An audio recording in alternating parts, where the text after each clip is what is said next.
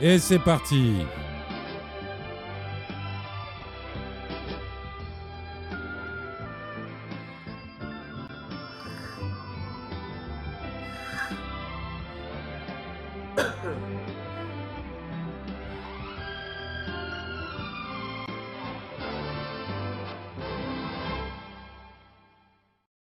Et bonsoir à tous et bonsoir à toutes. Normalement, je ne sature pas. Euh, je voulais juste commencer, on va juste enquiller juste après. Je voulais dédier cette émission à Naël. Et voilà, c'est ce que je voulais dire tout simplement. Et je suis, comme tous les rendez-vous de la création de Game One, avec ce bon, ce bon Nicolas Bonzon Non, mais moi, je voulais te dire, moi, je fais ça pour. euh, moi, ce qui m'intéresse, c'est un CDI à Télépoche. Oh, excuse- excuse-moi Ah, pardon, Salut. la vanne a marché cette semaine. Ça a fonctionné T'es content, Jean-Louis? Ouais, C'était de la merde en plus, non, merci, super. Il a des auteurs. Salut Cookie, salut Eury, Eurix XLS. C'est un câble audio ça, XLS. Que la fête commence absolument. Bienvenue à tous et merci. Euh, eh bien écoute, je vais très bien Riyad. Bonjour à tout le petit chat. Bonjour à tous les viveurs. Les viveurs, c'est les gens qui vivent. Euh, et regarde, Nicolas, Oui, je vois bien. cette caméra. Regarde cette qualité de caméra. C'est très beau. C'est-à-dire que tu as changé de cadre, tu as changé de plan. Il y a un non. avant-plan qui fait qu'on voit un peu l'ordi, c'est très sympa. Alors, c'est parce que Godard. C'est parce que j'ai une caméra professionnelle que j'utilise que très rarement, tristement, parce que on m'a euh, perdu le pied de cette caméra. Donc, je l'ai c'est pas empilé sur des bêtas, les fameuses bêtas de Game One. Et donc, forcément, j'ai pas l'équilibre exact. C'est soit on voit ça, soit euh, bon, voilà. Donc, euh, j'ai choisi. ouais, il y a XLR. Salut Mixelda, salut à tous et bienvenue pour l'avant-dernier épisode de Oui. la création des, de Game One, les 25 ans de la création de Game One en français. Euh, J'ai un peu de trame sur ma vidéo. Oh là là, ça trame de fou. Ça fait Oui, comme une trame. Je suis pas très content. Euh, J'ai pas eu le temps de faire les réglages. En tout cas, on me voit mieux. Euh, et donc, c'est ce qui compte. Bienvenue sur la télé de Jean Pat. Euh, bienvenue à tous. Alors, attendez. Parce que, quand même, ça a fait le buzz la semaine dernière. Regardez-moi ces champions du monde. Regardez-moi ça. Oh là là, c'est pas vrai Mais oui, madame. Mais oui. c'est la scène de la Mais, Bible mais c'est la scène reconstitution de Ligue dissoute. Et je mis sur Instagram. Euh, J'ai eu le plaisir de retrouver. Ça trame tellement, on se croira sur Canal Plus après minuit, mais ouais. Euh, et donc, voilà, j'ai eu le plaisir de retrouver mes bons amis Ness et euh, Matt, ou Patrick Giordano, ou Matt Murdoch, comme vous voulez, euh, pour un truc euh, voilà, euh, qui s'appelle la nuit du gaming, peu importe. Mais en tout cas, on s'est retrouvés, on s'est bien marré. Moi, j'ai passé une heure de route avec Patrick Giordano parce que ça roulait très mal dans Paris pour aller chercher Ness. Et ensuite, on a passé encore une heure ensemble. Et c'était comme si on s'était laissé hier. Alors, Patrick Giordano, on s'est vu plusieurs fois en 25 ans, de nombreuses, nombreuses fois. Exactement, le temps n'a pas d'emprise sur Ness. Et même sur son tempérament et son caractère, qu'est-ce qu'on a ri Euh, Et, et c'est la première fois que je faisais. Je sais pas si vous vous souvenez de cette émission de Canal Jimmy qui s'appelait La Route sur Canal Jimmy, où deux personnalités faisaient une route ensemble, etc. Ouais, ouais. Et ben, je me suis retrouvé dans la route avec, avec Patrick et avec Ness. Et c'était assez extraordinaire. Et Ness, Ness, officiellement, ça faisait euh, bah, 25 ans qu'on s'était pas vu, quoi. Enfin, non, moins euh, euh, 25 ans, c'est la création de Game One. Euh, 24 ans, quoi. Ça faisait 24 ans qu'on s'était pas vu. On se parle, on échange régulièrement, mais vu, de nos yeux, vu, c'était euh, il y a 24 ans.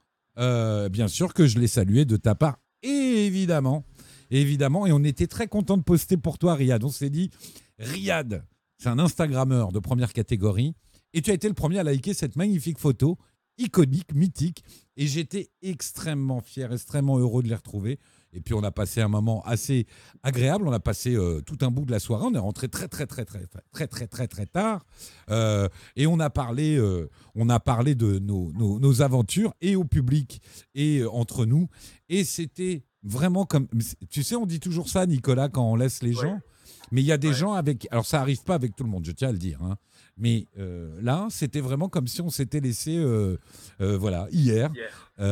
Mais vraiment, c'était voilà. Et donc, pour vous parler de ça et avant d'aller plus en avant, la nuit du gaming, c'était un truc d'une, d'un groupe qui s'appelle le Crédit Agricole qui, développe, qui s'intéresse beaucoup au- à l'innovation, au- au- aux, nouvelles techno et qui, dans le cadre de leur campus interne, organisait tout un tas de, hum, comment on dit, de séminaires, de salons, etc. Et ils ont eu la bonne idée de faire une nuit du gaming. Et ils nous ont invités, enfin ils ont invité d'abord Ness, qui s'est dit, ah bah, il faut un peu accompagner tout ça. On va appeler le Muppet Show, on va bien se marrer. Et donc, on, s'est retrouvés à, raconter un peu nos histoires et puis à intervenir. Et puis, euh, et puis il y avait, il y avait un tournoi Mario Kart qui a eu un très grand succès auprès des gens qui travaillent. Alors, c'est pas que la banque Crédit Agricole, il y a plein de filiales, etc. etc. Et il a eu un succès, c'est-à-dire que l'inscription, c'était euh, maxi 100 personnes. Et il y a eu 140 personnes. Euh, la Big Boss a dit non, non, bloquez pas les inscriptions, donc il a fallu faire autrement le tournoi. Et c'était vraiment très drôle. Et euh, la dame qui a organisé ça, euh, la, la boss, était vraiment estomaquée de voir à quel point les gens étaient réactifs. Euh, on l'a vu tristement cette semaine encore avec ces sales réflexions sur le jeu vidéo. Mais non, le jeu vidéo, il est là dans la vraie vie. Et puis, on peut être un gros développeur, un bon chargé de clientèle et être un putain de gamer euh, qui a envie de gagner des choses. C'était assez drôle, vraiment. Voilà. Euh, Mais alors, comment vont ces gens? Est-ce que ces gens vont bien? Est-ce que est-ce que c'est la forme? Alors, tu parles des candidats ou juste Ness et Patrick Giordano? Parce que Non, ça va je être long. parle évidemment de, de Ness et de Matt, évidemment. Ils vont formidablement. m'intéresse aussi à la santé des autres. hein. Ils, vont formidablement bien. Euh, ils sont tous les deux sur plein de projets. Patrick Giordano, il fait aussi encore, évidemment, des tas de choses autour euh, du gaming et, et- et au- à la fois des documentaires, des, tout un tas de choses en développement. Ness, Et je crois, je crois qu'il y a un album, excuse-moi, je crois qu'il y a un album qui va sortir. Je sais même Il- pas si je peux le dire ou pas. si, si, il y a un Il y a album qui va qui sortir, sortir. absolument. oui, Ouais. oui, oui. J'ai pas vu Manu parce qu'elle était justement en province, la compagne de, de Matt Murdock, avec qui ils ont un groupe. Euh, mais effectivement, euh, l'album est, euh, on the road. Il va bientôt arriver. Bonsoir for the game. Et donc, pour vous parler de cette réunion qui était d'ordre euh, privé, en tout cas pas euh, rendu public, enfin il y avait les gens du campus, nous on va se retrouver vraiment, je suis en train de... Vous avez vu que j'ai fait une annonce aujourd'hui sur Twitter. Euh, j'ai un plan... sur Twitter, le truc où tu lis 600 messages et après c'est terminé. On m'a interdit de tweeter tout le week-end. J'étais vraiment euh, comme quoi on est vraiment addict comme des gros connards. C'est Antoine, je crois, un fidèle de Team Game One qui me suit, qui m'a dit Jean Pat, c'est très bon signe. C'est qu'il faut que tu ailles faire autre chose. Donc c'est pas mal. Et il avait raison. Et donc j'ai j'ai lancé une petite bouteille à la mer. Euh, je cherche un petit studio, trois caméras, euh, autant de micros euh, dans Paris, région parisienne, parce que c'est pas gagné de convaincre tout le monde. En tout cas, je peux, je sais pouvoir compter, comme on dit euh, chez les politiques, je sais pouvoir compter sur Ness et Patrick pour parler des 25 ans de la création de Game One au mois de septembre. Euh, les dates, euh, alors idéalement, pour tout vous dire, j'aimerais faire au moins deux soirées.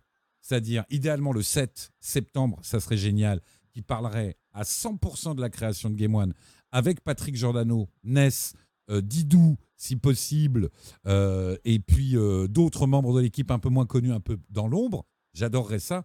Et puis une autre soirée, idéalement le lendemain, le 8, le vendredi 8, pour parler après de la partie où euh, je me suis occupé de la grille et j'ai posé mes formats, la game zone, etc.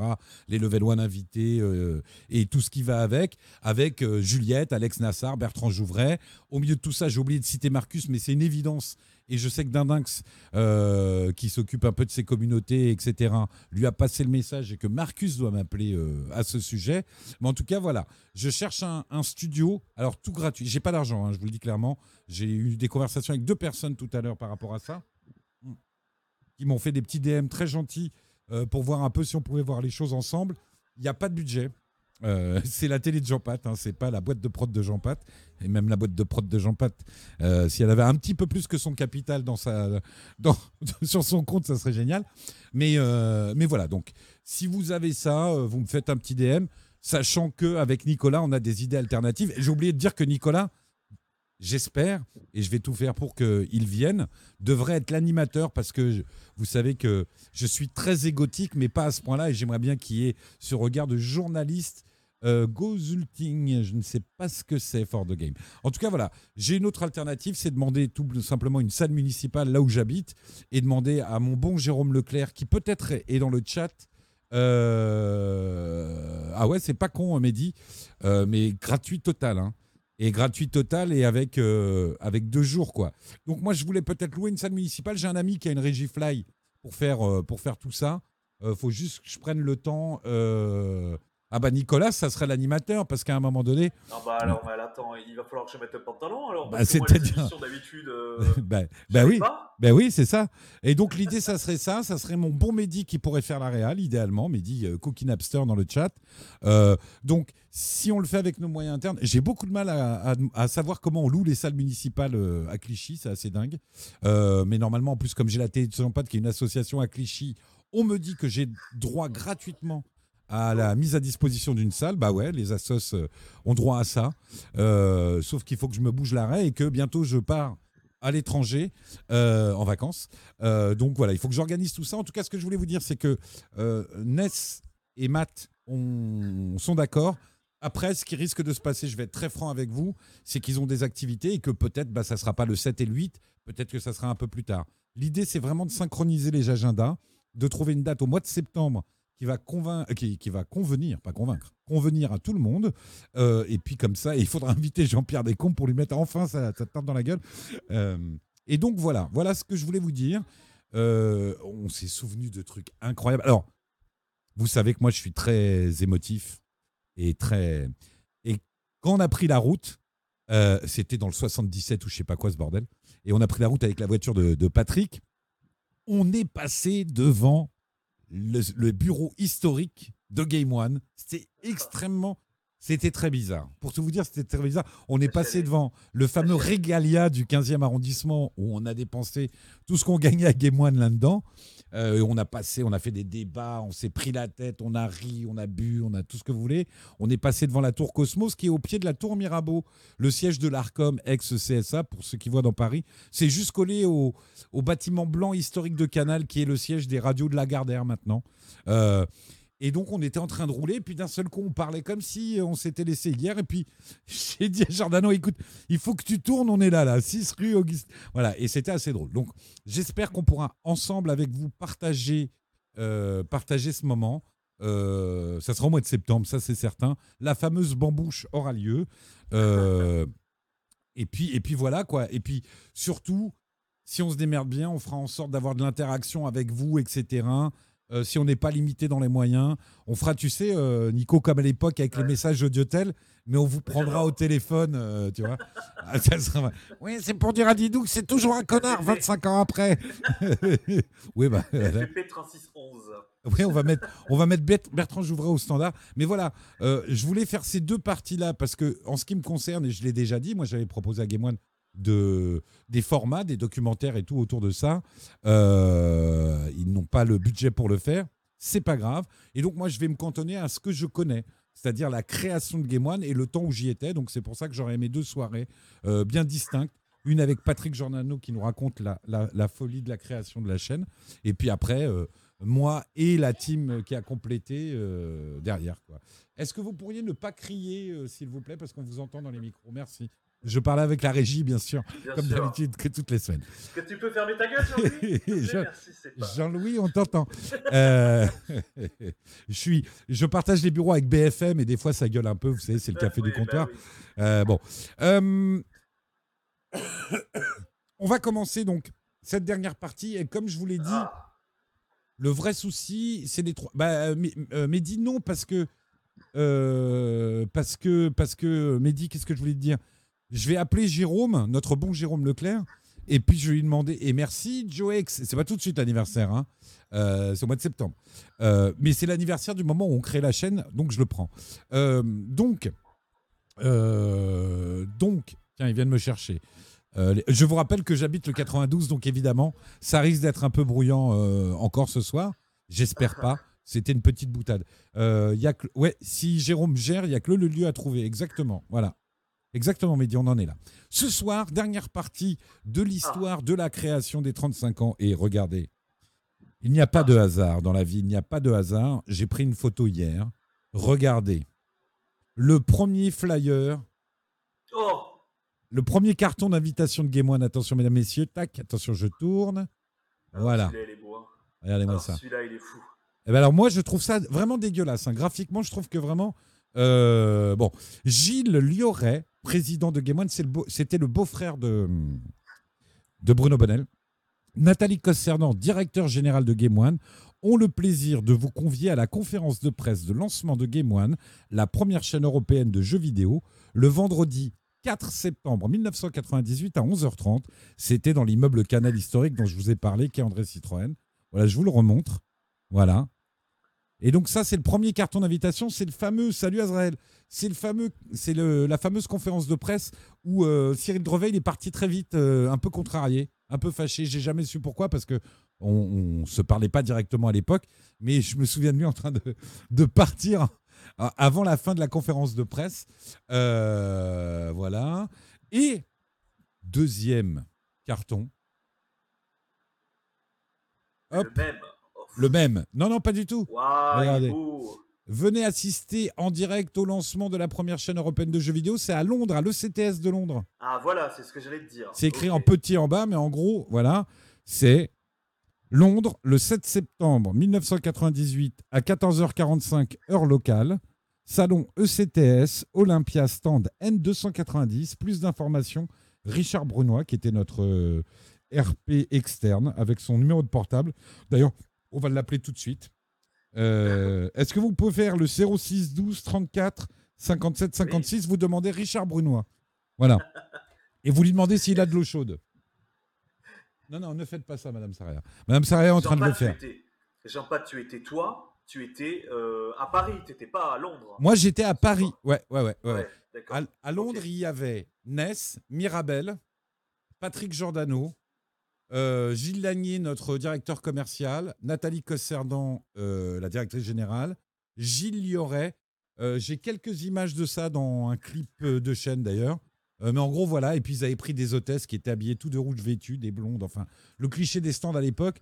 Tu avais quel poste à Game à son lancement? Alors, Azrael, j'avais pas de fonction. J'étais producteur et. Ah non, je mens, Azrael.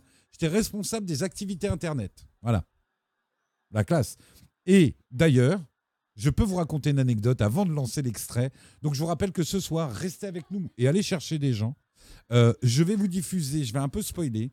Je vais vous diffuser la première émission que j'ai réalisée, produite et fabriquée pour Game One qui a été diffusée en fin d'année 98.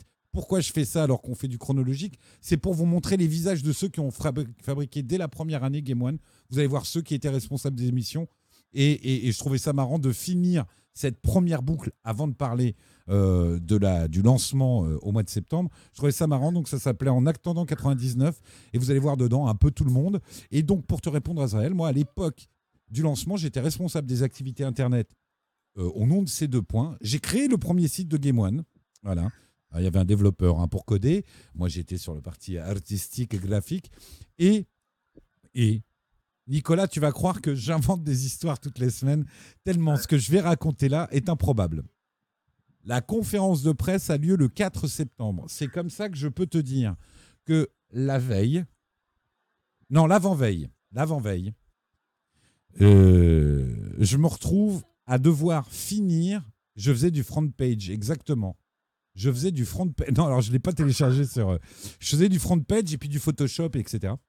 Euh, L'avant-veille du 4 septembre, je me retrouve à m'attarder dans l'immeuble Cosmos dont je vous parlais, le siège de Game One, euh, avec deux stagiaires qui s'occupaient du site web avec moi, dont un jeune garçon qui avait comme problématique qu'il était bègue. Donc, et je peux vous dire qu'avec l'histoire qui est arrivée, je vous jure que c'est vrai, il a perdu son bégaiement. C'est Bayrou, putain, c'est énorme. C'est- ouais. énorme. Exactement. Il a démarré Non, avec moi. vrai. Il a démarré avec moi, François Non, Bayrou.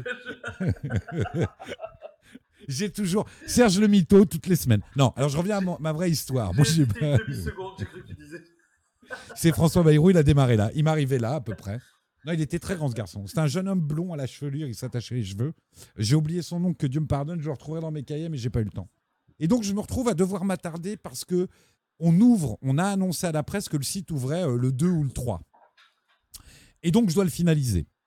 Je suis dans mon bureau et j'arrive, on travaille et on ne voit pas l'heure passer. J'ai. euh, T'étais là quand le vigile est parti en freestyle ou pas? Non, t'étais pas là, toi. Voilà. J'ai un pote qui me rejoint. J'appelle un pote parce que j'ai pas de voiture. Non, c'est pas là. J'avais pas de voiture, j'avais pas de permis. Et j'appelle un pote. Je lui dis écoute, est-ce que tu veux pas venir me chercher parce que je vais encore galérer avec ce lancement de Game One et il faut que je finisse le site, s'il te plaît. Je vais galérer le RER, tout le bordel, etc. S'il te plaît, s'il te plaît, s'il te plaît. Donc mon pote Jeb vient me rejoindre. On commence à squatter. Je vais à la machine à café et je vois le vigile qui est en train de d'apaiser sa nana. on avait un canapé euh, cerclé comme ça euh, à l'accueil. Et euh, il parle avec elle gentiment et tout. Et puis il me regarde de travers. Et il dit, mais t'inquiète pas, ça va pas durer, etc. Et puis, on fait un premier tour. Un deuxième tour, j'y retourne. Il me demande si je pense que je vais finir tard. Alors je lui dis, malheureusement, monsieur, on est dans la merde, là, euh, j'ai pas d'heure à vous donner. Donc lui, il est arrivé, on va dire, vers 20, h 30 C'était la, le vigile du soir, quoi. Et puis, le temps passe, on fabrique les trucs, on rigole, on écoute de la musique, on vérifie si le site marche bien. Les stagiaires sont dans le bureau d'à côté. Euh, moi, je rigole avec mon pote, je surveille si tout se passe bien, etc. On charge, on recharge les pages, etc. Et puis, d'un seul coup, je sais pas, il était peut-être 22 heures, même plus tard. Il était bien plus tard, je dis de la merde. Il était 2 heures du matin, dit Madame Jean-Pat. J'entends des hurlements au bout du couloir et comme du métal qui casse. Je sors la tête du bureau et je vois le vigile au loin qui hurle. Mais vous savez, comme Hulk, la série, euh, la vraie série originale, avec le mec au loin qui fait. Ah et je dis, mais qu'est-ce qu'il y a et tout? Et je reste comme ça, tétanisé un peu de flip devant mon bureau. Et le mec court vers moi, court vers moi. Les deux stagiaires me tirent, me tirent, ils me disent rentre. Ils paniquent, ils, se mettent dans leur bureau.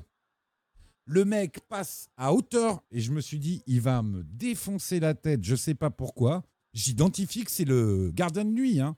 Donc je suis dans l'immeuble tout seul avec le gardien de nuit et mes potes, mon pote et les stagiaires. Il passe devant moi comme ça et il me contourne, il rentre dans le bureau des stagiaires. Aïe, aïe, aïe, aïe, aïe, aïe.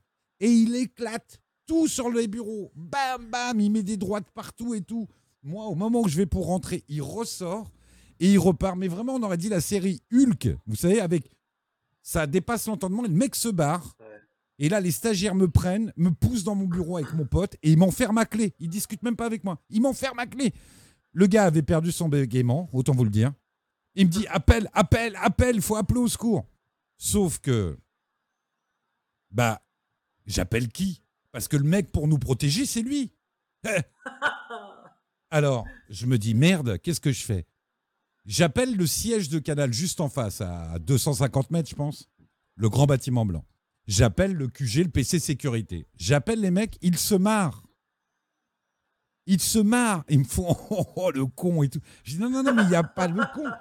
Je leur dis, les gars, je vais vous faire, vous allez finir à faire la circulation, faire tout dans un sifflet, les gars, il faut m'écouter. Le mec, il est fou, il veut, il voulait me casser la gueule, et surtout, j'ai insisté lourdement, ils s'en foutaient de mon cas. Hein. Quand je leur ai dit, il y a deux stagiaires, on est border hors la loi, faut venir. Ils m'ont dit, ok, ok, on va venir. Le temps passe, le calme est revenu, il est hors de question que j'ouvre la porte, les stagiaires me, me, disent, non, non, non, non, non, non, non, non, non, non, hors de question. Et puis au bout de une demi-heure, personne ne vient. Je fais putain, j'appelle. Je leur dis les gars, sans déconner, ou on crame le groupe Canal et j'appelle la vraie police parce que moi, je peux pas rester comme ça. Soit vous bougez le cul. Non, non, mais on va venir et tout, il n'y a pas de problème. Et puis encore 15 minutes après, mon pote me dit, bah attends, c'est ridicule, ça n'a pas de sens. Euh, viens, on va voir ce qui se passe. Alors j'y vais, je n'étais pas fier. Hein. J'y vais avec mon pote. On se dit, bah, on va dire qu'on va chercher un, café à la machine à café. Le mec avait ce. L'accueil était euh, à côté de la machine à café. On y va. Je fais comme si de rien. Le mec était là en train de parler avec ses collègues qui venaient d'arriver du PC de sécurité. Je vais pour prendre un café. Ah, il y a de la pub. Je vais m'arrêter. Vous me dites quand la pub est passée. C'est horrible là. Le coup de la pub, c'est horrible. Moi, je veux que Mehdi l'entende. Donc, je vais occuper le temps. Mehdi, quand tu, quand, quand tu es là, tu me dis. Mehdi, non, mais excuse-moi, euh, là, tu nous fais une Jacques Pradel. On est en train de kiffer depuis tout à l'heure. Euh, on, ça, il faut. On se retrouve après la pub. Non, mais vous allez voir. C'est l'heure du crime, là. C'est juste incroyable. 90 Qu'est-ce que secondes de pub. Mais vous allez voir, qu'est-ce, vous allez voir cette histoire. ce gars? Mais Qu'est-ce qu'il avait, ce gars? qu'a- qu'avait ce type et que s'est-il passé? Et ce qui était le plus le plus fou, c'est la réaction des mecs du PC Sécurité. Je vous le dis aujourd'hui, on est euh, bah, on est 25 ans après, hein, euh, presque. Ça fera 25 ans au début septembre. Les mecs m'ont rionné. C'est-à-dire que vraiment, j'ai dû rappeler en disant écoutez, je suis très corporate, mais moi j'appelle les keufs si vous venez pas. Je vais prévenir la police qu'il y a un fou dans l'immeuble Cosmos au pied de, de Mirabeau. J'attends que les gens qui sont pris la pub dans la gueule reviennent, car Moi, je sinon. pense qu'il a cru. Moi, je pense qu'il a cru que tu avais maté sa meuf au début de l'histoire. Mhm. À mon avis, le mec a cru que tu avais maté sa meuf. C'est pas Ça. Deuxième chance, vas-y, essaye de trouver. À mon avis, C'est dingue. hein. comme, euh, comme euh, notre président de la République, Ouais. il n'aime pas les jeux vidéo. Je pense que t'es pas loin. Alors, dans, la- dans, la, dans la réponse qu'il y a eu, il y avait un peu de ça. Ah, Mais c'est pas ça. Mais c'est pas ça. Il avait promis à sa meuf qu'il finirait tôt. euh, elle l'a plaqué. Azrael, t'es pas loin. ah, T'es pas loin. C'est une dinguerie hein, ce qui s'est passé. hein. C'est une dinguerie. Pour vous raconter tellement cette histoire est folle, dès que je faisais des rendez-vous avec un Lalodi Berder, avec d'autres gars, il disait, Jean Pat, raconte l'histoire du vigile à Cosmos. Je vous jure que c'est vrai. À chaque fois, quand j'ai bossé avec lui pour Filmo TV, quand j'ai bossé avec lui pour Allociné, il me disait, assieds-toi, raconte l'histoire du vigile de Canal. C'était énorme. Donc, est-ce que les gens de la pub sont revenus? Parce que là, le suspense est intenable pour ceux qui n'ont pas eu la publicité. D'ailleurs, merci, vous êtes 14 à être abonnés à la chaîne. Je voulais vous dire merci d'ailleurs. Alors, est-ce que, est que Cookie Napster, alias Mehdi, ou l'inverse, est revenu? Alors, beaucoup de messages pour me dire. Je suis sûr, il me fait des messages pour me dire raconte pas avant que je revienne. Non, ça va. Ça va. Alors, 90 secondes, ça doit être fini. Bah oui. Ah, ça y est. ah, Donc j'arrive à la machine à café, j'entends les mecs papoter entre eux, je suis avec mon pote. Donc les derniers mètres, on vient plus easy vers la machine à café, tu vois, on se dit bon, bah, on est sauvé. Et là le mec dit ces bandes d'enculés en train de jouer aux jeux vidéo, c'est pas possible et tout. Ouais. Je te jure. Je prends mon café et à peine j'avais pris mon café qu'il a croisé mon regard, il a sauté par-dessus le desk d'accueil pour se jeter sur moi. J'ai dû courir comme un lapin de garenne pour pas que le tep me voilà heureusement que je faisais pas le poids que je fais aujourd'hui parce que les chemins étaient courts j'ai couru comme un dératé. Ah oui c'est vrai que je t'ai déjà raconté Mehdi mais ouais. J'ai couru comme un dératé. Et le mec s'est jeté. Et je courais je passe devant le, le bureau de la DG je passe presque à arriver à mon bureau. Ils se sont jetés sur lui pour le plaquer au sol les gars qui étaient venus. Mais ils l'ont laissé courir ces connards. C'est-à-dire que tout le moment où il a sauté le desk et qu'il était loin de moi, les mecs n'ont pas réagi. Du tout.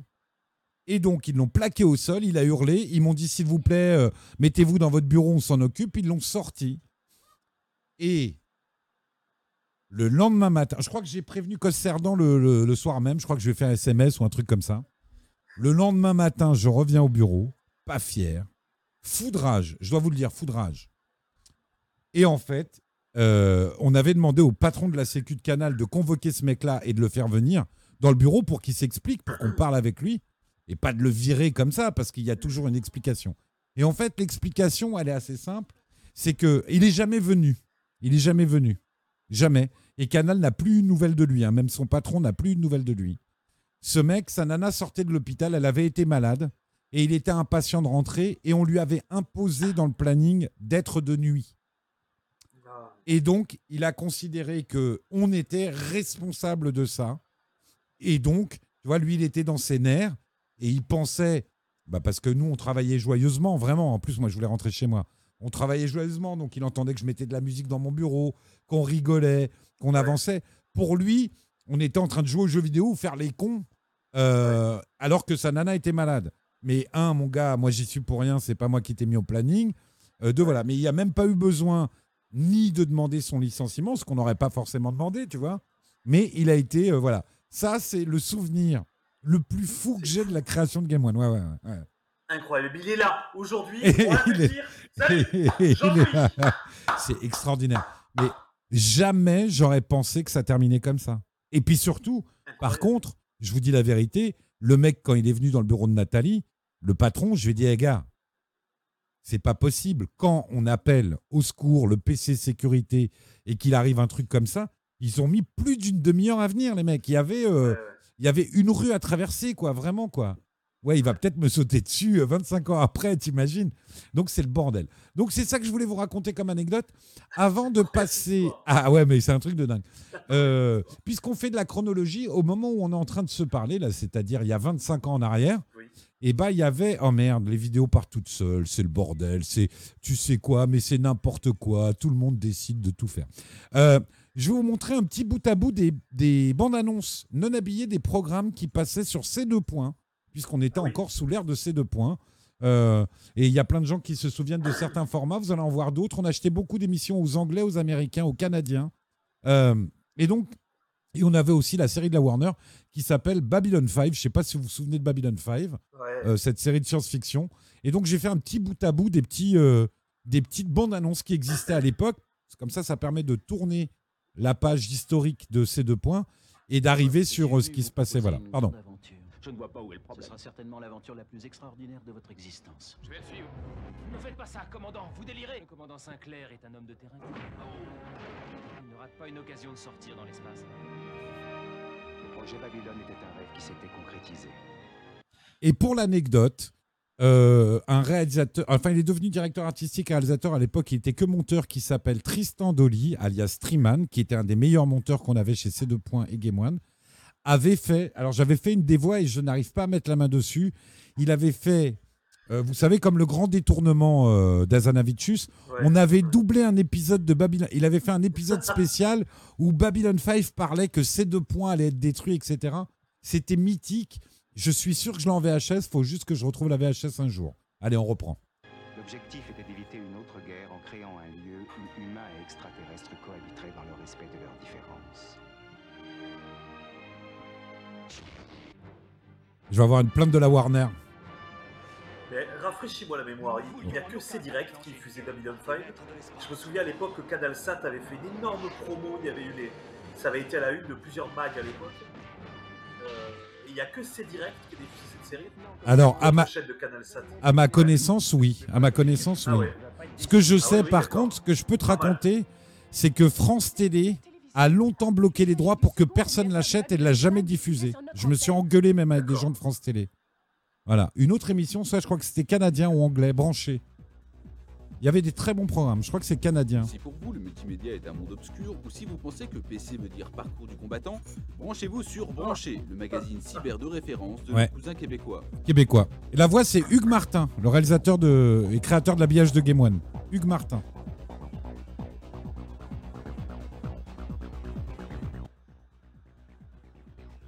Oh, le Alors, son. pour connaître les tendances multimédia du continent nord-américain, les nouveaux jeux, les ordinateurs, les meilleurs sites internet, restez branchés et avec l'accent québécois, le cyber a tellement de charme. Ouais. Si vous ne trouvez pas d'amis, vous pourrez dorénavant jouer à des jeux de société sur CD-ROM, comme quoi il n'existe pas seulement des jeux de violence et d'action sur ordinateur. Les jeux de violence. Voilà, et c'est Léon. Léon Marcadet.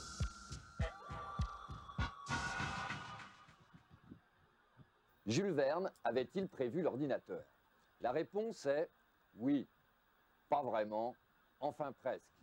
Le mot ordinateur Léon Marcadet qui apparaît était sur Nova aussi. 1955 en français, alors évidemment on ne le trouve pas dans Jules Verne. Par contre, ce qu'on trouve, c'est le piano compteur électrique. Oui, le piano compteur électrique. Devinez dans quel livre? Eh bien, dans un roman peu connu qui s'appelle La journée d'un journaliste américain en 2889. Alors, il s'agit en fait d'une longue nouvelle qui est parue Ouais. en anglais dans une revue américaine qui avait demandé à Jules d'imaginer la presse dans Milan. Ça se passait en 1889. C'est un peu Libé, Télérama, tout ça, quoi, tu vois, euh, Azrael. 1889. Alors, la journée d'un journaliste déconnant, quoi. Francis Bennett, qui est le patron de l'Earth Herald, énorme journal. C'est ce qu'on disait la semaine dernière, c'était trop élitiste, donc c'est pour ça que malheureusement on n'a pas fusionné les nouvelles techno, le cyber avec Game One, ce qui est malheureux quoi. avec ses 15 Il y a eu un arbitrage parce qu'il y avait et ces formats-là et les autres quoi. Salut Bienvenue, Père Founet.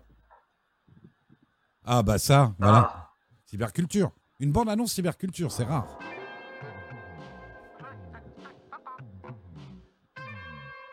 Pouette, pouette, pouette, pouette, pouette. Bonjour. Aujourd'hui, Cyberculture vous emmène dans un des pays les plus important du monde cyber, le Japon.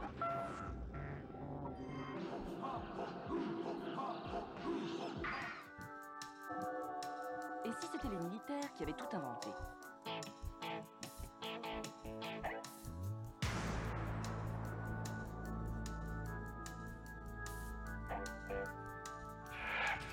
Now, from the number one on air, The girl goes cyber. Is next.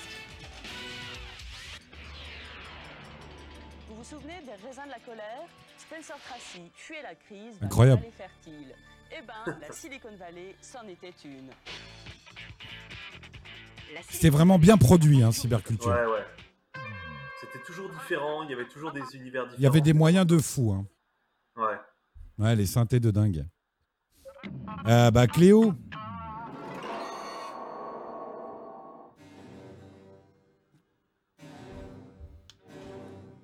C'est le Louvre Versailles, ça, je crois, non? Oui, ça doit être un des jeux vidéo de l'époque. ouais. Nous sommes le 21 juin 1685 à la cour du roi Soleil. Voilà.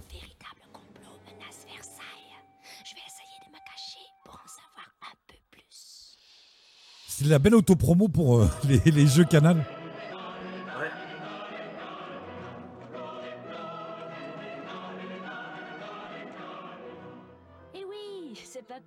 À 200 MHz qu'on n'aime pas la tradition. Moi aussi, j'ai dansé à la cour du roi. C'était il y a longtemps, mais je me souviens encore bien du chevreuil et du faisan, des pièces de racines et des carrosses, des gentilshommes qui me faisaient la révérence. On se retrouve demain, mes seigneurs. Eh ouais. Ou tout de suite, si vous voulez, sur le web de Canal+. Je vous embrasse fort et je vous laisse avec le duc de Bonaldi. Dématérialisation. Il y avait dit Jérôme juste après. Alors, Ah clip démonstration, voilà. On faisait un peu de tout. Ah oui, c'était pour parler des jeux qu'il y avait, ouais. Ça, c'est une bande d'éléments qui a servi à fabriquer le CD-ROM de promo de C2 points. Ah. Ouais, ouais, madame. Et donc, c'était ce qu'il y avait à l'antenne en 98.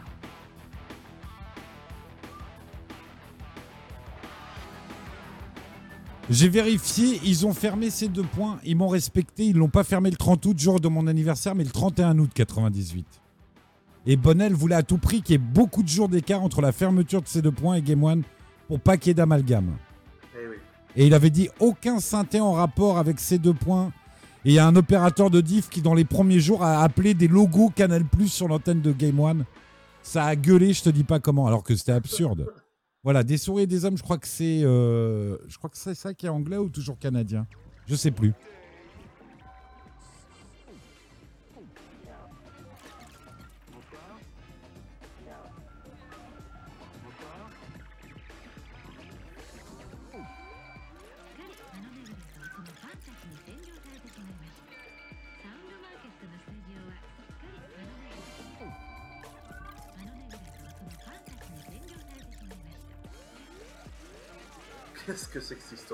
Ouais. Alors, est-ce qu'ils essayaient pas de marquer son territoire aussi Bonnel? Absolument, ouais, carrément, ouais. Ah oui, mais c'était vraiment ça la démarche. Il était 50-50, mais il voulait vraiment marquer que lui, c'était autre chose, quoi. Donc, tu vois, c'était des émissions un peu barrées, mais euh, voilà. En termes de reportage, il y avait des très bonnes choses, mais il se sentait obligé de faire un peu, euh, du Jean-Christophe Averti pour les plus anciens, toujours jouer un peu avec le côté euh, incrustation l'image, d'images, cyber. Voilà. Digit, l'émission de. Patrick Giordano. On va entendre Ness si c'est la bande-annonce. Ça, c'est Carl Cox, je crois. Ah ouais, exactement.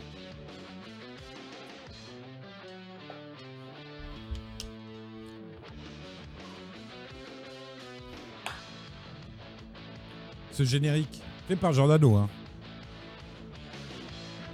La musique. C'était Laurent Garnier, hein.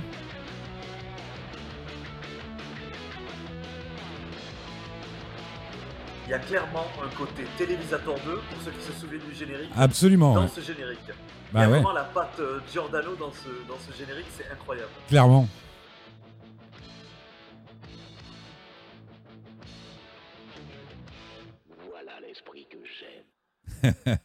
Alors, il y a le VPC de Hugues Martin. Ah oui, la parodie de Téléachat Cyber, dont je cherche malheureusement des bandes aussi, et lui aussi. Attention. Le télérabot va faciliter la vie à des millions de gens. Notre rabot analogique à tête numérique a un prix exceptionnel de 150 francs. La jeune femme qui fait la voix s'appelle Sandra Martin, c'est l'ex-épouse de Hugues Martin, et elle est devenue autrice et réalisatrice de fiction française comme Plus belle la vie. J'ai appris ça par Patrick Ah. Giordano, qui est toujours en contact Excellent. avec elle. Elle réalise d'autres trucs aussi en fiction française, et elle est auteure et réelle. C'est drôle. Et donc, elle faisait des voix un peu barrées. Euh, et elle était, alors chez nous, elle était productrice hein, euh, pour ces deux points. En tant que PDGR euh, du service fourniture d'une grande entreprise, je dois dire que j'étais over-emballée par euh, les souris en forme de figoli. Oh, c'est vrai que les secrétaires, elles sont ravies avec ces souris. Absolument, Azrael. Franchement, qu'est-ce qui tient mieux dans la main qu'un figoli Les souris en forme de figolu. Et il y avait Léa Drucker qui a eu ses premiers rôles chez nous. hein. Grâce à Ideal VPC, Ah, ça, c'est débile. pizzeria du 2 millième millénaire. Je suis Tonino et je te propose pizza spéciale Internet. Tape http slash Slash.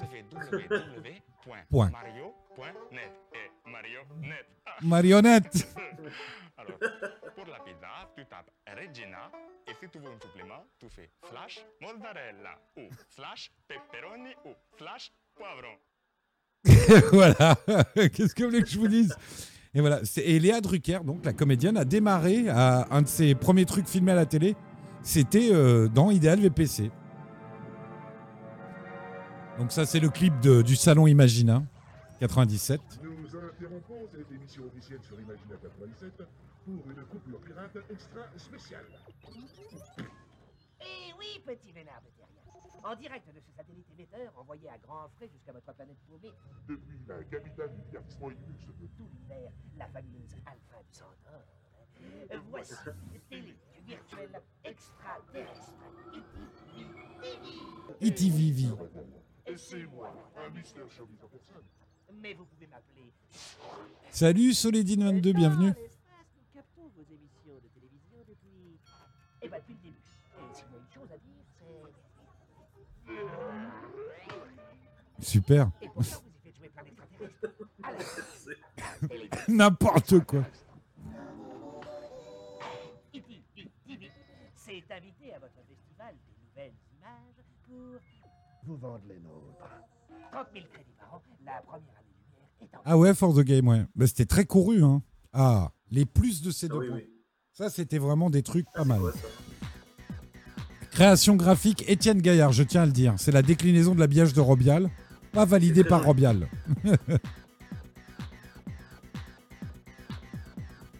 C'était des bonus, des BD en téléchargement, des choses comme ça. Attendez, bougez pas. Paf Première prise de contact de votre serviteur avec euh, ces deux points.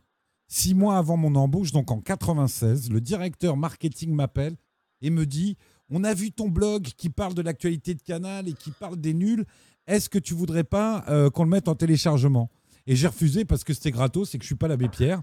Et ils m'ont rappelé six mois après pour lancer la version espagnole. Mais voilà, je devais être dans les plus de ces deux points, vus par 10 personnes.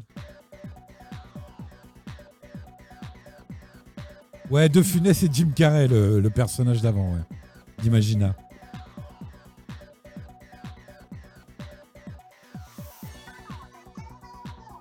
Ah oui, du Laurent Garnier en téléchargement, tu vois.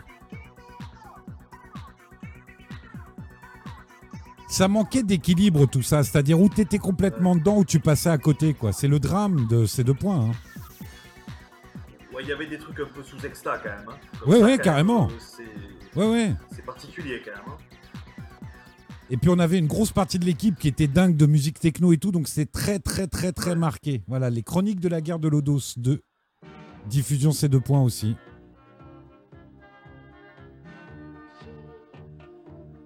Ah, le Où sont les femmes euh, a été coupé euh, au replay de l'émission de la semaine dernière pour info. hein.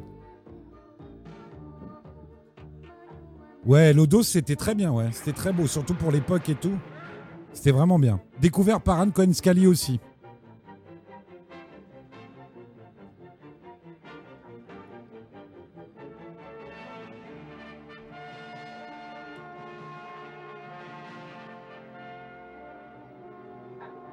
Euh, J'ai un doute, Père Founet. Je crois pas qu'on a mis Lodos. Non, je crois pas. Non, non. Euh, tu me fais douter. Non, non. Non, non. Lodos n'a pas été diffusé sur Game One, non. Ou alors après mon départ. Ça m'étonnerait. C'était Samantha Oops après mon départ. C'était Hulk Hogan et Samantha Oops. Ça, c'est un traumatisme encore chez Ah moi. putain, mon dieu. Je te jure. Pourquoi? Merci pour ton follow. Euh, je te dose. Ah, je te dose. Très bien. Ça, c'était bien, Magnet. Moi, j'étais spectateur de cette émission. Yann Kounen.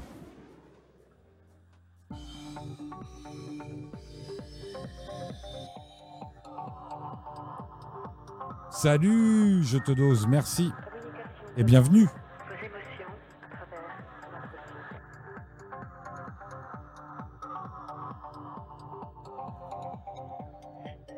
Ah, les musiques, on est quand même bien monomaniaque. hein.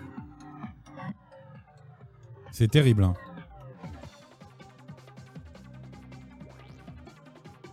Ah bah écoute, on est deux vieux au moins, je te dose. Ah, la virtuelle baguette. Les forums de discussion, putain. Ah, Microscan. En partenariat avec je sais plus quel journal, j'oublie le nom à chaque fois, ça me sort de la tête. Salut, Ave Julius. En espérant qu'il vous reste un peu d'argent, nous Avec Laurent Close, l'animateur. vous faire saliver avec plein de nouveautés produits, tant du côté des matériels que des logiciels. Ah, un bon Mac. Bien sûr que vous ayez laissé le micro et le modem allumés. Bien sûr, tous ces appareils sont livrés avec une batterie de logiciels pour retrouver, classer, indexer, archiver, imprimer et diffuser les photos numériques. Un scanner, ça sert bien sûr à retoucher ces images, mais cela peut aussi faire office de photocopieur. Ça, c'est à Cosmos, ouais. Dans les couloirs de Cosmos, dans les sous-sols. Votre micro-ordinateur refuse de démarrer. Vous avez essayé avec une disquette système, Science et vie micro, exactement. les fils du disque dur. Je vais pas faire le vieux con, mais, euh, mais la, la télé avait quelque chose de chiadé, avait quelque chose de produit quand même, qu'on a Ouais. plus aujourd'hui sur les, sur les formats internet. quoi. Oui, Il y a des mais. plans, il y a des, il y a des trouvailles, il y a des- il y, a des- il y a quelque chose qui se passe et qu'on trouve plus. je trouve, Mais c'est ce qui a tué aussi la télé thématique. Vraiment. Ouais. Parce que, parce que la télé thématique, c'est donner les moyens qu'elle n'avait pas pour faire tout ça. Alors c'est bien en créativité, mais c'est ce qu'elle a autant perdu des mois après quand on s'est dit euh, le compte n'y est pas. Ouais, d'accord. Putain, Virtual Cheese. En téléchargement, les gars. Attendez. Foncez. C'est Alors, cadeau en plus. Qu'est-ce que. Souv- euh, sur ces deux points, je me souviens de la voix off décalée qui faisait des commentaires décalés sur les jeux. Et ouais. Et les commentaires étaient décalés parce que les textes étaient de Marcus. Et oui, Ouais. déjà à l'époque. Moi, ils étaient décalés, mais en espagnol. Donc, euh, bon. Oh là là. J'ai retrouvé un truc qui va te faire rire. Les, les- les plus fidèles l'ont déjà vu. Mais j'ai retrouvé. euh, tu sais, la semaine dernière, je t'ai montré le pilote de Patrick Giordano. Ouais, et j'avais fait la voix espagnole de Game One, euh, Ah. la première chaîne, avec une voix un peu comme ça. Et tu vas voir, c'est dramatique. Je vous le montre juste après. Ah, c'est dramatique. Ah, les logiciels gratuits, c'est très important, les logiciels Ah, le gratuits. gratos. Ah, bah, le gratos. Ah, bah oui, du shareware, du freeware. On veut voir un clip de quel. Euh, c'est de Point Spring. Non, mais tu vas voir pire, mon vieux Julius. Tu vas voir la voix nasillarde de Jean Pat qui essaye de faire la voix off de Bienvenue, Bienvenidos a Game One, la primera cadena. C'est dramatique. C'est dramatique. Les plus anciens l'ont déjà vu il y a quelques années. Je l'avais, euh, je l'avais diffusé sur la télé de Jean Pat, mais vous allez voir. J'ai retrouvé ça et je me suis dit, bon, on parle des 25 ans. Et donc, c'est aussi en mode pilote. C'est ça qui est drôle. Je crois que la version, euh, je sais pas si j'avais fait la version définitive euh, une fois que la chaîne était lancée. Je pense pas. C'est vraiment, euh, oh là là, je vais vous le montrer après. Bon, alors les gratuits, les payants, ils sont tous bien gentils, mais on va avancer, hein, parce que on n'est pas là pour. Ah, Splat, c'est une émission anglaise. Attendez. Ah, voilà. C'est un truc euh, sur le graphisme et tout ça, les, la 3D. Ah ouais. C'était vraiment bien. Splat, c'était vraiment bien. Ouais, exactement. J'espère qu'on a embauché un natif pour faire la voix finale. J'espère aussi, Azrael, parce que c'était vraiment pathétique, tu vas voir. Mais toi, tu vas t'en souvenir, je l'avais diffusé ici il y a longtemps. Coming up on Splat. 3D is back.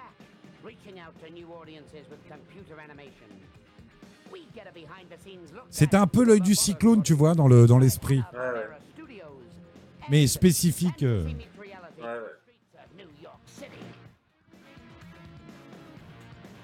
Non, Splat, c'était bien foutu.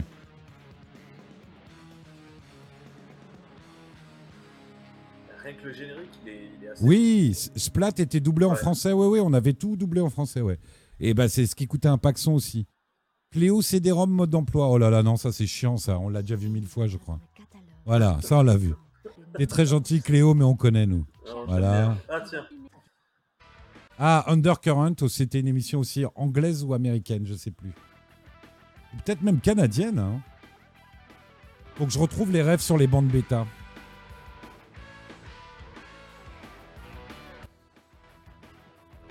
Le problème, c'est qu'il n'y avait pas l'accompagnement, la culture de l'accompagnement plateau qui permet. Moi, j'ai toujours reproché ça aux chaînes thématiques. Ils achètent des camions entiers, mais au lieu de se dire on les reformate, on fait des plateaux pour contextualiser, pour qu'on se sente un peu à l'aise et exclure personne, non, ils le font pas. Eh oui. Je joue chaque jour. Quoi? Allô? Faut que j'y aille.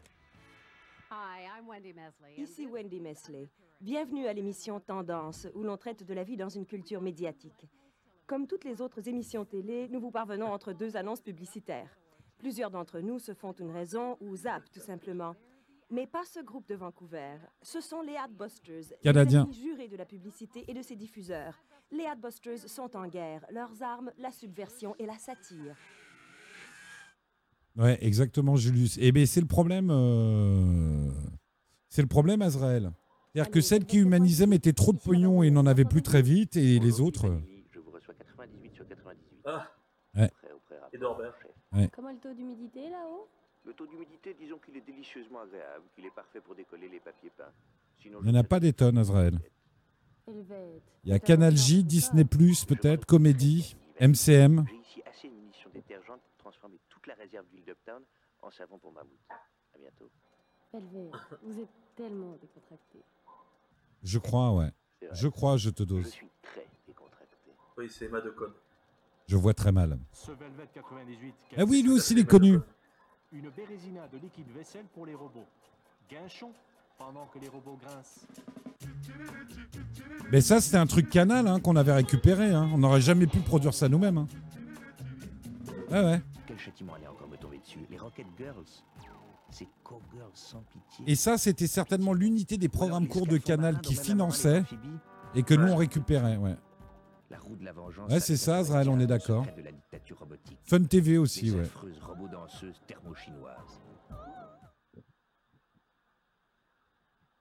Ah, Vision il y a- of Heaven and Here.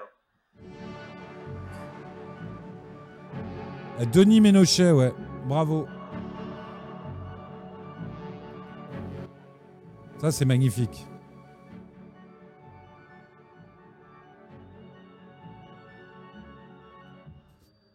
There will be no Armageddon. There will be no sudden ending. We will see our children grow, and theirs grow. Il y avait des trucs pareils. Hein. Ouais, mais ça, c'était une série documentaire pas dégueulasse, quoi, tu vois. Ah ouais.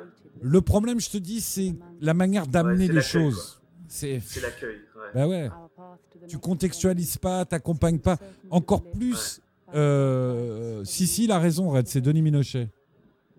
Ouais, à B1, bah, on a eu, euh, on a eu des, personnages à un moment, mais ils n'ont pas marqué l'histoire vraiment, quoi. On est, des, on est des, des dingues de tout ça, mais dans le grand public, il y en a très peu de chaînes, comme tu l'as dit tout à l'heure.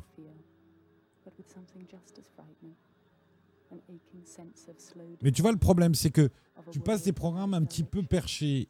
Tu es une petite chaîne thématique. Moi, j'ai toujours dit, il faut garder à l'idée qu'il y a n'importe qui qui tombe chez nous, n'importe comment. Donc, s'il n'est pas un minimum accompagné, Ouais. laisse tomber, quoi. Oui, oui, clairement. Ouais, ouais, ouais. clairement. Ouais, en- bah, c'est d'autant plus, oui, oui. Mais même, tu vois, Planète achète beaucoup de fonds de catalogue, mais depuis 10 ans, ils doublent ça à l'Asbeul, c'est n'importe comment, ça ne ressemble à rien. Euh, ça y est, on- on- euh, c'est deux points, c'est terminé l'extrait. Voilà, ça c'était donc un bout à bout des, des programmes qui étaient diffusés sur la dernière année de ces deux points. Mais effectivement, Azrael, le problème c'est ça, c'est que tu prends des chaînes comme Planète, depuis 10 ans, ils achètent des trucs vachement bien mais il y a pas. Eh ben voilà, je vais prendre l'exemple inverse. Moi, euh, j'ai eu le, le- le privilège, la chance, l'honneur, l'immense privilège de produire Pierre Belmar sur les enquêtes impossibles pour Oh. RTL 9, tu vois, euh, avec euh, Isabelle Seroul, que je salue d'ailleurs, qui a été victime d'un Covid long et qui a des lourds problèmes de santé depuis le début de la Covid et qui s'en remet pas. Et je pense à elle.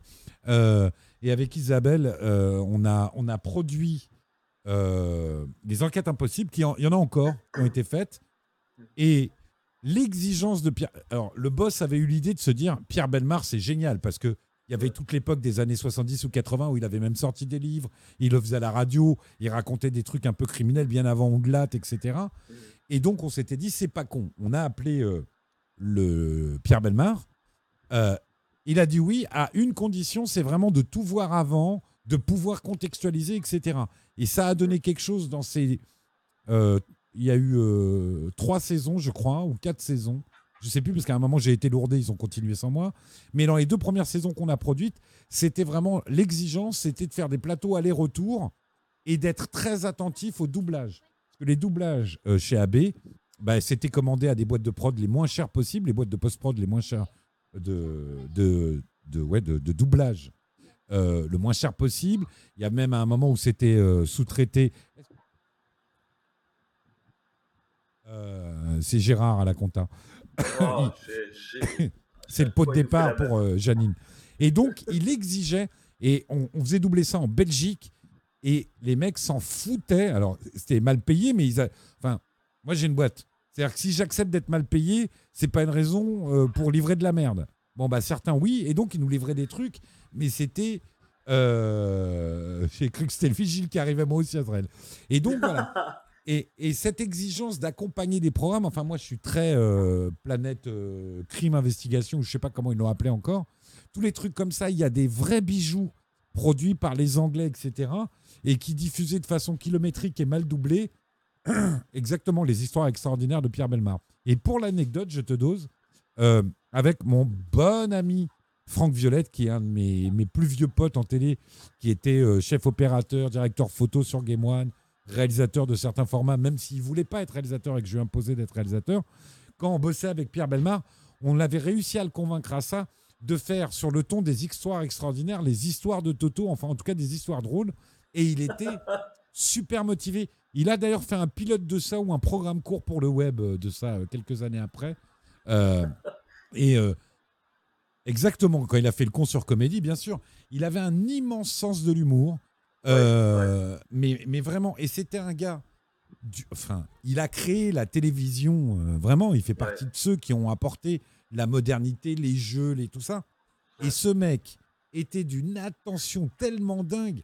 Une fois, on a passé 20 minutes à aller vérifier le plan qui venait de tourner parce que d'un seul coup, il a eu un doute sur le reflet de sa veste et il engueulait son cadreur. Il s'appelait GG. Alors, il disait GG, GG, donne-moi la cassette. On- alors, on allait voir sur un banc de montage et il me disait Qu'est-ce que vous pensez, Patrick? Est-ce que ma veste, ça va? Moi, je disais Écoutez, il y a effectivement. Il me dit Non, faut que ça soit impeccable. Et il avait cette rigueur pour des trucs à la con. Mais c'était pas la starlette, tu vois. Il n'en faisait pas Ouais. des caisses. Il tapait pas son scandale. Il disait on prend le temps de fabriquer quelque chose le plus de qualité possible dans les moyens qui nous sont donnés. Et c'est ce qui fait la différence et ce qui a toujours fait la différence. Et par rapport à ce que tu disais tout à l'heure, Nicolas, ça revient à la conversation qu'on a eu la semaine dernière. C'est-à-dire que la, la télé thématique a eu très vite des ambitions et a utilisé des moyens qu'elle n'avait pas réellement. Ce qui fait que, bah, au bout de 10 épisodes de ton émission préférée, bah, il n'y avait plus d'argent. Donc, euh, après, c'était plus rien. quoi. Il était drôle aussi dans Coucou, c'est nous. Ouais, ouais. C'était un gros déconneur, Pierre Belmar. Vraiment, euh, c'était incroyable. Mais vraiment, mais vous voyez, c'est vraiment, moi, je, je reste un gosse. C'est-à-dire que voilà, je suis pote avec Casimir. J'ai déconné avec les nuls et été biographe des nuls. Et j'ai validé des plateaux de Pierre Belmar. Non, mais s'il vous plaît, quoi. Vous voyez Et puis après. Et ce gars-là, ce, ce Ouais. gars-là faisait de la télé comme il en faisait dans les années 60. Il était, euh, c'était dans les années 60 un artisan. Oui. Il faisait de la télé euh, comme il faisait du, du cinéma, quoi. Et Mm. puis il a continué à faire comme ça jusqu'à la fin de sa vie. Je crois Il qu'il vou- a, il a jamais. euh, Il voulait pas des décors grandiloquents, il, vou- Alexandre. il voulait pas des moyens extraordinaires. Il voulait que ça passe bien. Et ça Ouais. passait bien, tu vois. Enfin, les enquêtes impossibles, le premier plateau, il y a rien, tu vois. C'est de la lumière, des jeux de lumière, etc. Ça lui allait très bien. Les saisons d'après, ils ont trouvé un, un joli décor comme une bibliothèque ou des choses comme ça, c'était magnifique. Mais lui, ce qu'il voulait, comme tu dis, c'est un artisan. Il fallait que ça soit juste. Voilà. Et, et, et, et, et- et- ben, c'est ce que je dis comme euh, par rapport au support d'Internet. Le contenant importe peu, c'est le contenu. Si tu as un truc intéressant à dire, bon, à l'inverse, puisqu'on parle de ça, je- j'en ai pas parlé depuis. Ondelat raconte version en image sur Canal, j'adore. C'est vraiment très bien. Et Ondelat, qui est à la fois très énervant et brillant, il est très brillant là-dessus, à faire euh, des intonations de voix. Alors, moi, je l'écoutais en podcast déjà euh, sur ce qu'il faisait sur Europe 1. La version mise en image, je vous la recommande sur MyCanal. Je sais qu'il est en train de tourner une saison 2, je suis très content. Euh, et pour l'anecdote, c'est un monsieur qui s'appelle Bernard Farou, qui a été un monsieur qui a réalisé beaucoup d'émissions pour Canal Jimmy et des chaînes thématiques, qui est le réalisateur historique, qui était le réalisateur historique de Faites entrer l'accusé, qui rentre dans sa 23e année. Euh, et donc, Ondelat va refaire ça. Mais en tout cas, voilà. Et pour, et pour revenir et rebondir avant qu'on lance en attendant 99, et pour finir euh, cette première partie de la création, des 25 ans de la création de Game One, on a marché à l'envers. C'est-à-dire qu'on a fait des business models qui n'ont pas marché, qui ont fait qu'on a dû arrêter violemment, violemment, euh, plein d'émissions pour ne mettre rien à la place. Rien. Et il était très simple. On aurait démarré comme on a démarré Game, Game One. On m'aurait pas donné les moyens que j'ai eu quand on a déménagé avec le grand studio, etc. Euh, ça aurait pu tenir. Euh, Perfounet, quand il fait les 1, ça fait un peu cheap. Par contre, bah moi je trouve pas Perfounet. Alors, je sais pas si tu as regardé la version euh, télé. Je trouve que c'est marrant. C'est toujours en plus, c'est compatissant, il se moque pas, il parle comme ça, le vieux paysan, etc. Et il trouve toujours une intonation. Et, et la, version, euh, la version vidéo, en plus, il y a un jeu avec le décor qui, qui bouge. Enfin, c'est des, c'est des écrans géants. Enfin, la- je sais plus la technologie utilisée. Elle a un nom, c'est je sais plus quoi. Et c'est vraiment bien. Moi, je te recommande, Perfounet, de regarder la version, euh, la version euh, vidéo. Moi, je trouve ça très bien. Donc voilà. Euh, Est-ce que je vous ai trouvé une autre. Ah oui Avant de partir sur. Ouais. Ah oui, c'est deux points Espagne. Avant de partir sur euh, l'émission, vous allez voir les bouilles de ceux qui ont fait les premières, euh, la première année. Vous allez voir ce que ça donne. C'est horrible. hein. Je ferme ma gueule, ça dure pas très longtemps. Vous allez voir que ça va enchaîner sur la boucle programme, mais on va la sauter parce qu'on l'a vu la semaine dernière. C'est extraordinaire. Je ne sais pas comment on a osé, osé utiliser ça en bande démo. Attention. Bienvenidos a Game One, la cadena europea de los juegos de video. Game One es test, previews, novedades, astucias y clips de juegos, pero también es toda la actualidad de los juegos de video a través del cómic, de la música, del deporte, de los mangas o del cine. Del ciné.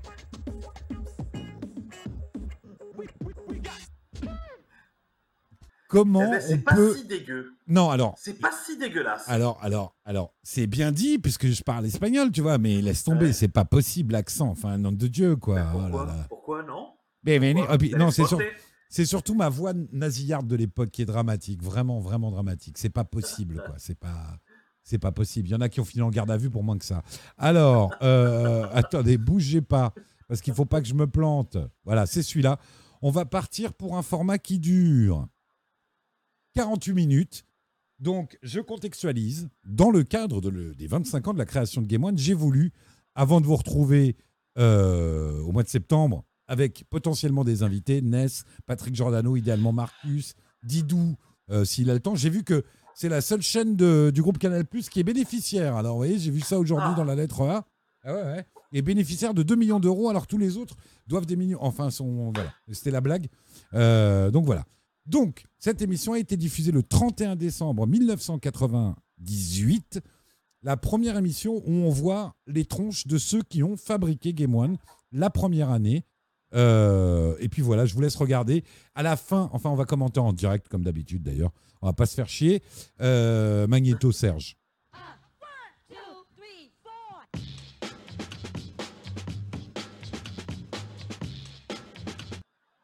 Anne Cohen-Scali. Obligé, je vais vous le faire en direct.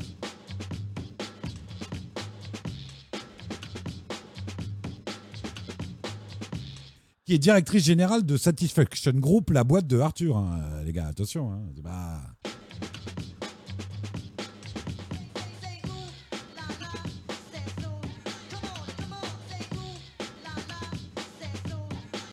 Édouard. Jean-Marc Dupire, Pat- Patrick Giordano, Pierre Boulet. Ils vont se présenter.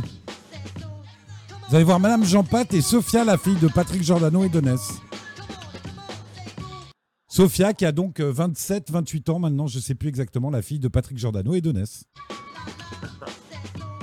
Et déjà les Wise Guys, oui.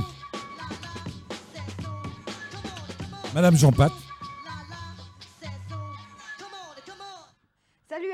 Euh, Mirabelle, dis-nous, raconte-nous dans notre belle langue française ce qui nous attend maintenant. Alors maintenant, les gens de le Game One, ils vont lui dire bonjour.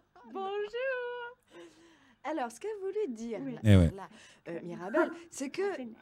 Pourquoi elle est la vieille dans Rabbi Jacob Et Rabbi Jacob, il va danser Là, vous allez voir tous les gens que vous ne voyez pas toute l'année et qui font Nous, Game on- One. nous, on voit les gens. Nous, on Les les voit comme ça, les gens. Donc, vous allez découvrir bah, tous ceux qui font Warzone, Gameplay et tout le reste de la grille des programmes de Game One. C'est maintenant et c'est un cadeau pour fêter la nouvelle année. Bonne année. Alors, je contextualise. Alors, ils font exprès de Oui, faire il les vaut la Ils font exprès de faire les nunuches. OK. Deux, euh, je suis au téléphone avec Ness. Je lui dis ne me plante pas. Rappelle-toi que je fais une émission de fin d'année et il faut que vous fassiez un plateau de lancement. Donc, on note ça sur un morceau de PQ, ce qu'il faut dire. Et donc, Ness a dit T'inquiète pas, je me démerde avec Mirabelle. C'était au moment où elle tournait les news et les gameplays et tout le bordel. Et ça donne ce plateau. Voilà.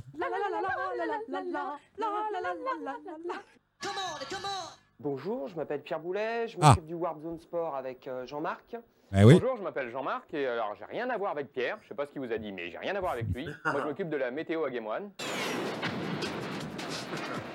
Absolument, Et je suis également euh, videur d'anguilles euh, sur Game One. Ouais. Accessoirement, je suis apprenti viticulteur euh, Saumur-Champigny. Le chic, le charme, l'esprit.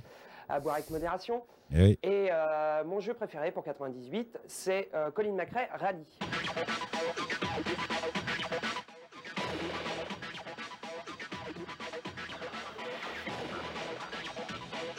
La météo sur Game One, ouais.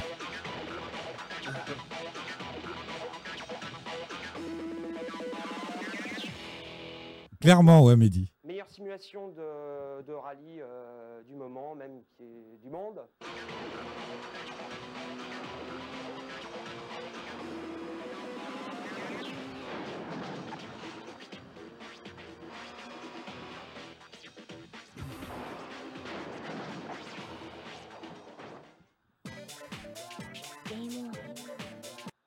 Alors donc l'idée de cette émission, chaque responsable de format vient dire quel est son jeu préféré, fait une petite vanne et euh, souhaite ses voeux à la fin, vous allez voir. Alors le jeu qui m'a le plus plu cette année, c'est pas sûrement pas le jeu du siècle, c'est euh, J'ai réalisé, tourné, monté, fait les habillages. Franchement, pour le coup, c'est 100% Jean Pat. Cross Madness, ne pas confondre avec Motocross, c'est pas toujours facile à dire. Il est drôle. Qu'est-ce qu'il est drôle, ce du pire. Ah oui, il a raison, ce jeu était fou. J'ai Ouais. adoré.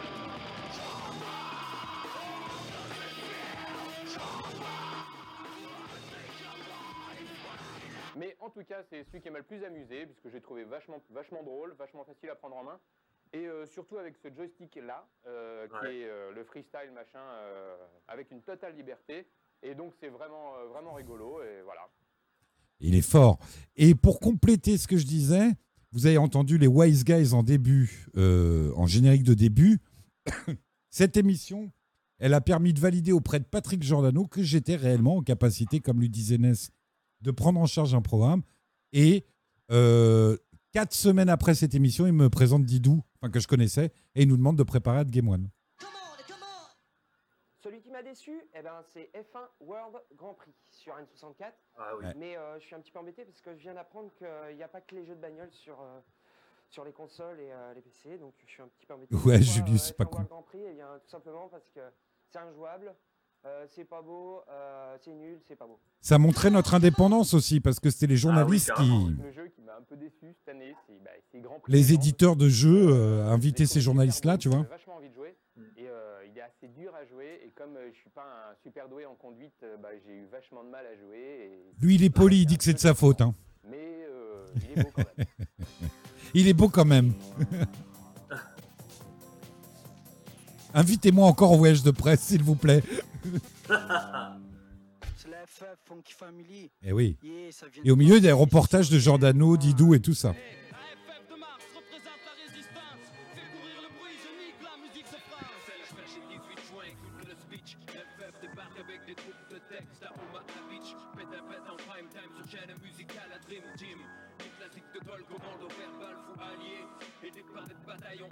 Putain, j'étais pas prêt, c'est un clip. Eh. Didou, c'est un sujet de Didou, ça, je crois.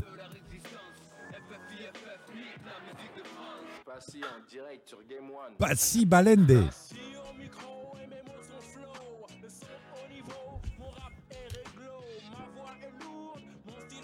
Ouais, performé.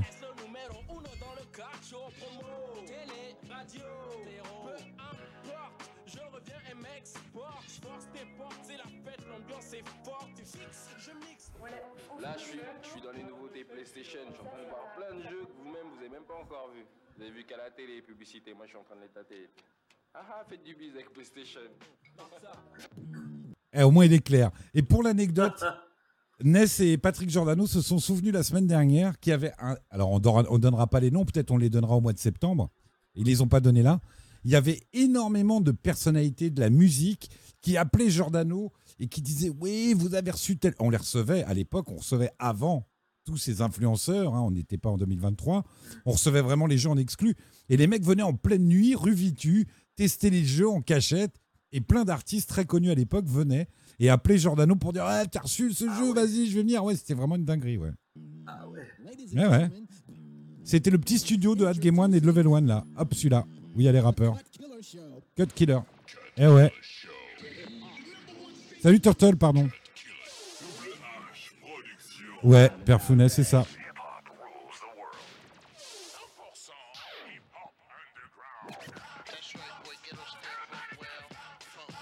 Et personne recevait Cut Killer à l'époque. Non, mais vous voyez, il y a des gens. Alors après, c'est pas une histoire de goût ou pas, mais c'est des gens qui étaient très peu médiatisés. Giordano, il a beaucoup fait pour la musique. Et on sait son, son attachement à la musique. Et Guillaume Lassalle, Didou aussi. Et MCM avant. Oui, Nova, c'est vrai. C'est vrai, Fort de Game.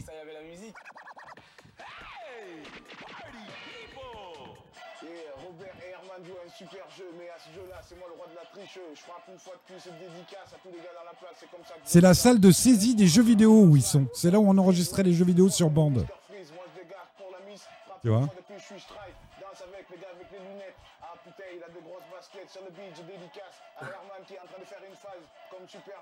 C'est l'émission de Skyrock, mais dans une salle de saisie vidéo. Sur le beat. Le beat va un peu trop vite, alors je sais pas, je décroche le jeu. Je frappe une fois de plus, l'homme sur le mic devient dangereux. Je frappe une fois de plus sur ta station. Y a pas de feu toujours bien dans l'action. Top sur la station, séquence action. Sur ce mix, anglo-saxon, franco-saxon, comme une faction speed. Pole position, faux fluide en speed. Ouais. Vol d'air dans un bolide, direction Matignon. Du paillasson au pavillon, PPD amé le boxon. Prends ta tête comme un klaxon, poste pour des millions. Ils sont des milliers, piliers du rap dans le milieu, tous liés. Comme des tasses dans le lido. Frappe une fois de plus, les dans le Clio. Ouais, PPD à pilo, sur les dans pino. C'est un grand best-of de ce qu'on pouvait voir sur Game One, mais version euh, une émission spéciale. quoi. Regardez ce bonhomme de neige en 3D de la plus grande Ouais. beauté. Je m'en souviens très bien. Je m'appelle Alex. Eh ouais. Je fais oreille à Game One. Ça veut dire que je suis ingénieur du son. Je fais aussi les petits génériques que vous entendez en début et en fin d'émission. Mon préféré. Ouais. Euh, Je m'occupe aussi d'une émission euh, toute neuve qui s'appelle Warzone Science Fiction qui démarre ce mois-ci et à partir de tout 99. Warzone SF, ne le ratez pas. Bonjour, je m'appelle Jean, je suis l'assistant de Patrick Giordano. Je m'occupe Voilà. aussi des Warp Zones, en particulier du Warp Zone Movie. Voilà. Et je suis aussi conditionneur de moules sur Game One. Et voilà. Et maintenant, il est maquilleur. Maquilleur effets spéciaux. Et maquilleur.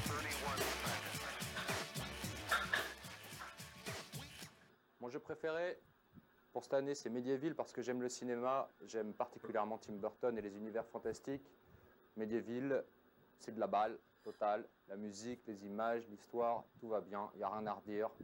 En plus, c'est rigolo, ça manque pas d'humour et ça, c'est appréciable.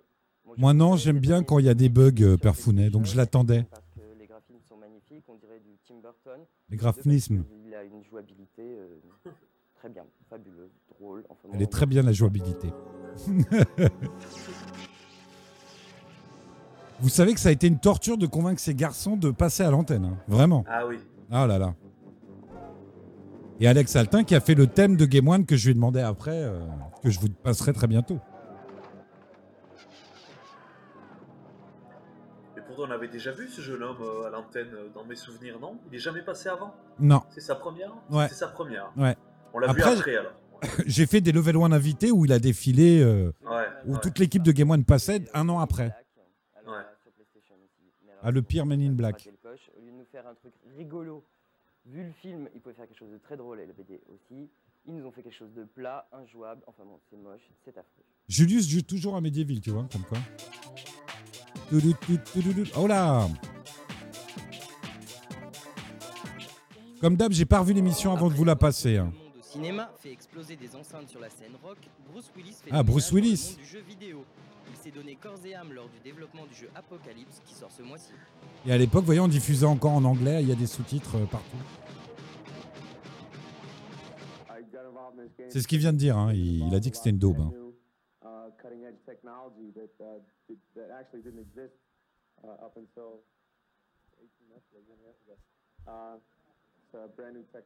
Regardez l'époque et regardez ce qu'on fait avec l'IA maintenant, quoi.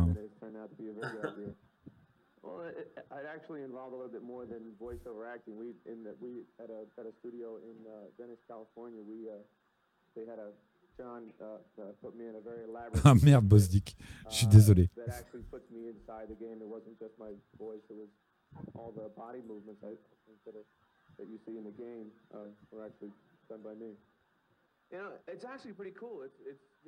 Bon, allez chercher du monde, il y a Marcus qui arrive bientôt. Non, mais je dis ça parce qu'il y a la star qui arrive.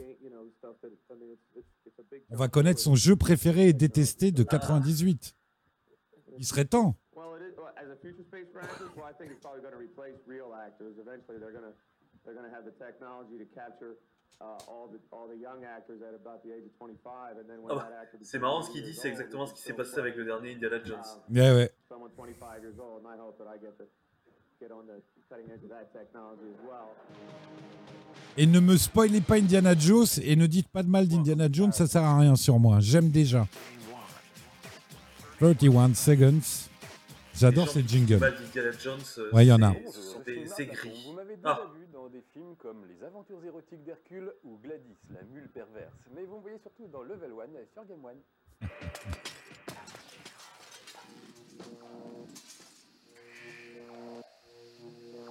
Bonjour, je m'appelle Alexandre Kilo et je fais l'import sur Game One.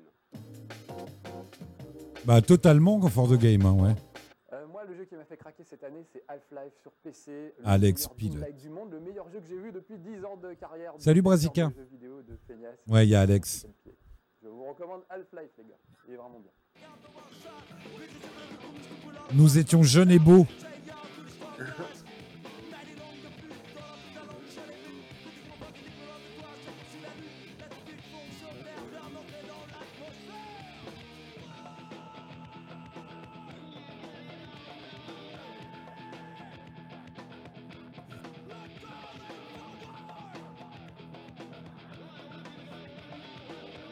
Mais bien sûr, Bosdick.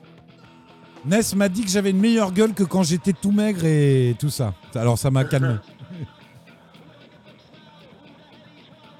Mais c'est ma frangine Ness, elle n'est pas objective. J'ai été voir le dernier indie la semaine dernière. hein. Ah bah merci Brazica. N'en dis pas plus. Mais moi, qu'il se passe quoi que ce soit, je l'aime d'amour, Indy. Tu vas adorer. hein.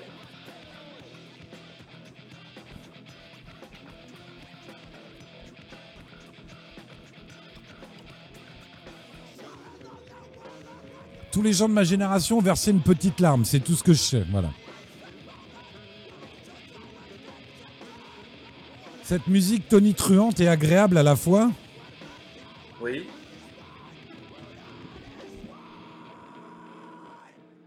Indiana Jones, le roi du Ricard. Cette année, mon jeu préféré, Oh. c'est sans hésitation Metal Gear Solid, qui m'a vraiment marqué parce qu'il est techniquement jouable, un scénario béton, bref, tout ce qu'il faut pour passer les 10 meilleures heures de jeu de ma vie de joueur. Alors lui, je me suis mis à genoux pour qu'il passe à l'antenne, hein, vraiment. hein. Mais vraiment. Hein.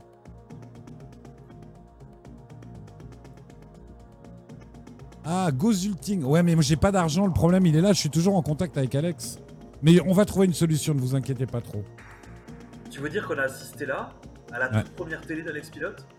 Pour moi, c'est la première télé d'Alex Pilote, ouais. La première télé face cam parce qu'il y avait eu un truc avec CSAT. Je pense que le reportage de CSAT. Je veux dire, Euh, face cam en tant qu'animateur. Face cam, c'est la première télé d'Alex Pilote, ouais, exactement. Ah, bah, tu viens de. Ouais, c'est vrai. Ouais, voilà, on y retourne. Hop, c'est parti. Metal Gear, moi j'adorais ça aussi. Hein. Ouais, bah oui. Le jeu que j'ai pas trop aimé cette année, c'est Tomb Raider 3. Ça fait trois épisodes. Ah bah voyons. Au programmeur Oh, que le jeu soit plus jouable et trois épisodes qui nous répondent Quoi, vous voulez des plus gros seins? Eh ben, on a des plus gros seins. Donc, non, Tomb Raider 3. Si ça pas de la... c'est pas de l'indépendance, les gars.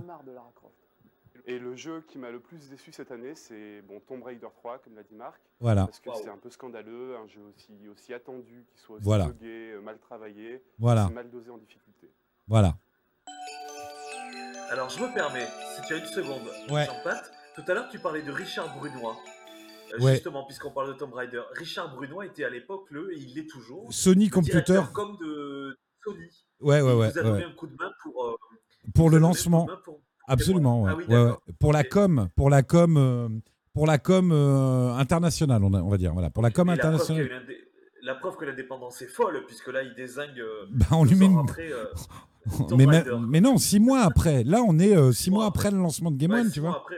Mais même pas quatre mois, septembre, décembre. On lui met une grande claque dans la gueule en direct. Et puis non, non, non, mais on avait une véritable, véritable indépendance. Tomb Raider 2, c'est tout ce qu'il avait pu faire dans le 1. Tomb Raider 3, c'est tout ce qu'il avait rejeté dans les deux premiers. Ça. Et c'est jingle, mais vraiment, cette 3D. Tiens, on a brûlé un sapin. Je crois que c'est Dupire qui a fait ces jingles. hein. Jean-Marc Dupire. Bonjour, faites pas me video game one. Eh ouais, mon gars.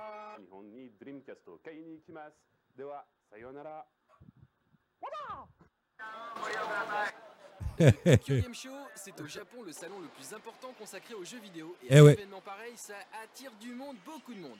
Alors pour satisfaire les visiteurs, tous les géants du jeu vidéo sont là. Capcom organise un tournoi de Street Fighter 03 version arcade. Les candidats ont même l'honneur de jouer Mais Jackie Chan. de leur personnage préféré. Quand j'ai montré le rush de l'interview de Jackie Chan à mon fils, qui n'a que 18, enfin il avait 17 ans quand je lui ai montré, ou 16 ans, il m'a dit Waouh, vous avez eu Jackie Chan Eh bah ouais. Et donc, ça, puisque tu parlais de première tout à l'heure, Nico, j'ai arrêté le truc, c'est le premier Tokyo Game Show couvert par Alex Pilote pour nous. SNK profitait du salon pour présenter sa Neo Geo Pocket version couleur ainsi que la dernière mouture du titre phare de la Neo Geo, King of Fighter 98, bien connu des fans de jeux de baston 2D. Et c'est Choose à la voix off, bien sûr. Enix, quant à lui, diffusait fièrement une vidéo de Dragon Quest VII sur PlayStation, un RPG très populaire au Japon dont le design est assuré par Akira Toriyama. Hé hé, Turtle. Et Square dans tout ça, ils présentaient sur leur stand une démo de Chocobo Racing sur PlayStation. Et qui c'était un enfant, hein, Alex, à cette époque-là, hein. de piloter un Chocobo monté sur patins supersoniques. Un très jeune adulte. Également en démonstration, Chocobo Dungeon 2, qui semble très proche du numéro 1. Bon, ils sont mignons, tous ces petits poussins, mais nous, ce qu'on attend, c'est... Eh ouais. Et il faudra attendre car Final Fantasy VIII donc n'est prévu qu'en février au Japon et en décembre chez nous. Après Beatmania, Konami persiste dans le genre musicaux avec Dance Dance Revolution, un jeu d'arcade où il faudra donner de sa personne.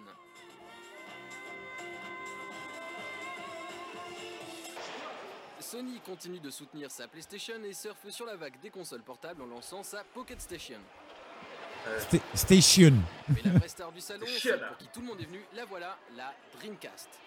Il faut dire qu'elle était très attendue et nombreux sont ceux venus au Tokyo Game Show dans l'espoir de pouvoir jouer à Sonic Adventure et on les comprend.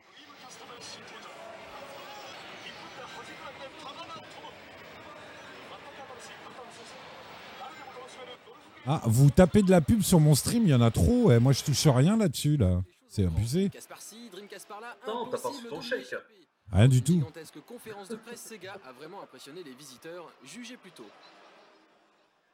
Mais qui tu es pour juger plus tôt? 128 bits pour 3 millions de polygones par seconde, soit C'est 15 clair, c'est un plus sur la chouette chien. PlayStation. Modem intégré. Mémoire vive de 16 mégaoctets alors Ah que bah, la PlayStation clairement. n'en avait qu'un et lecteur CD x12 avec ça Clairement, Brassica. chargement. Et elle est vendue pour 29 800 yens, ce qui fait environ 1500 francs. Mais comme vous le savez, sans jeu, la puissance Ah bah, je savais n'a pas. Mehdi. Pour ça encore, pas de soucis. Eh bah, tu vois, Azrael, il a 25 ans ce sujet. Il va avoir 25 ans. Trois jeux seront mis en vente. D'abord Godzilla Generation. Generation. Oh, que c'est beau. Et t'as vu à l'époque les écrans filmés, hein, ils nous donnaient pas de. Ah oui, oui. Ça, ça a duré très longtemps, les écrans filmés. 3 Tibi comme Team Battle. Gros là. Et ce que m'avait expliqué euh, Bertrand Hamar, c'est qu'en fait, ils galéraient quand ils allaient à l'E3 euh, euh, aux États-Unis parce qu'ils avaient les reflets Oui. des, euh, Et ils prenaient des couvertures ou des blousons pour ouais. se couvrir, ouais. Ouais, ouais. Ils se mettaient sous des blousons pour pouvoir. C'est clair. Ah oui, c'est un enfer. Parce qu'on est à la fin des années 90, c'est Bah incroyable ouais. que les, les éditeurs aient pas bougé. Et puis le balayage des écrans, là, à mon avis, c'est un barco, un grand écran qui, est, qui diffuse, à mon avis, un vidéo proche. Parce que les écrans euh, le balayage, c'est dramatique. hein. C'était une galère, d'où l'idée de Patrick Giordano de Bah ouais. faire un truc qui permette d'aider les éditeurs dans leur Ah bah c'est clair. euh, visuelle. quoi. Ah bah GameProd est tombé au bon moment. Hein. ouais.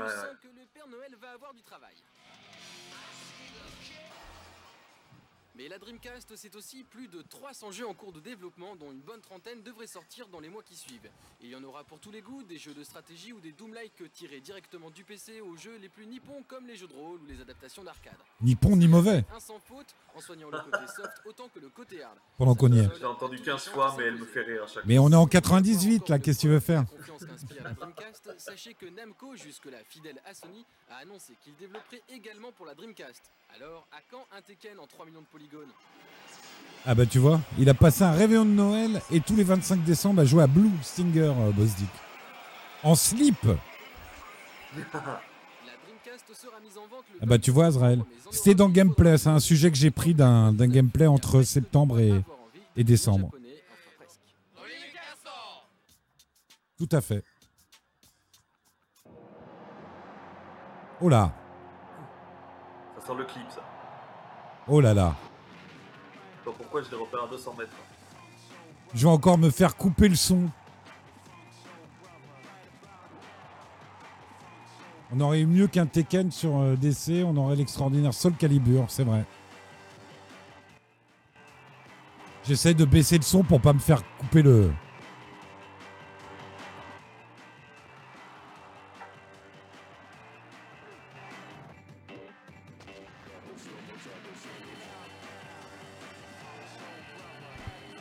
Tu vois, on mettait les synthés Fatboy Slim, euh, on mettait les crédits musique, ouais. ça, ouais. Ah ouais.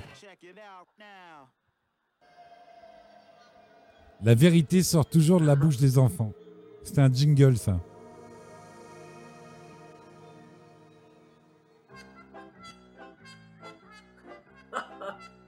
Je sais plus le gosse de qui, mais voilà ce qu'on faisait avec les stickers Game One.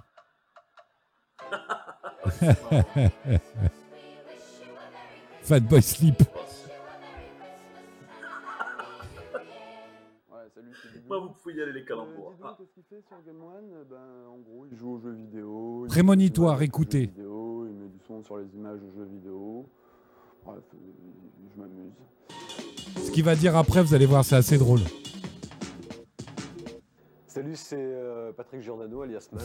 sur Game One, je suis euh, directeur des programmes, donc obligatoirement, j'adore les jeux vidéo. Salut, vous êtes sur Game One, la chaîne européenne des jeux vidéo. You're watching Game One, the European Video Game Channel. Bonjour Sébastien, je m'occupe euh, des Warzone comics, animation et des focus. Alors mon jeu préféré, ben, euh, ça va peut-être pas être original, mais c'est Zelda 64 sur Nintendo 64. Ça fait des années qu'on l'attend et franchement là, il n'y a pas de quoi être déçu parce que c'est une véritable Turi. Mon jeu préféré cette année, évidemment, euh, fallait s'y attendre, c'est Zelda, tout simplement Eh ouais. parce que c'est un jeu magique, c'est un jeu magnifique. Et il y a énormément de choses dans ce jeu qu'on ne trouve pas dans les autres jeux vidéo, donc je crois que c'est une bonne raison pour euh, le placer au-dessus des autres. Voilà, donc Zelda Ocarina of Time sur N64. L'événement de cette fin d'année, c'est bien sûr la sortie européenne de Zelda Ocarina of Time. Mais carrément Boss Dick. Et là, c'est la voix de Giordano. hein. 64. Un jeu magique que nous n'avons pas fini de vous présenter sur Game One. Pour fêter cet événement, voici un premier clip de Zelda 64 qui sera suivi par un petit portrait du créateur de cette série mythique, Shigeru Miyamoto, surnommé le Mozart des jeux vidéo. Mais trêve de parole et place au merveilleux. Eh ouais. Il a une super voix, Patrick Giordano. Ouais.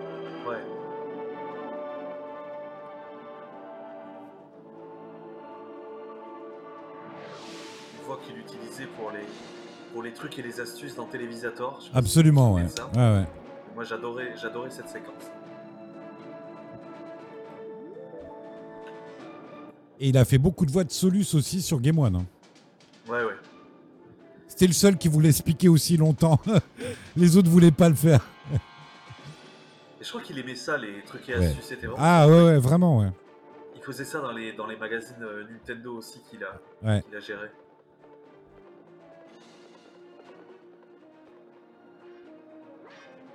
Oh, qu'est-ce que c'était long, Mazrael. Mais les gens adoraient, mais c'était long. Oh mon Ah, dieu. Oh mon dieu.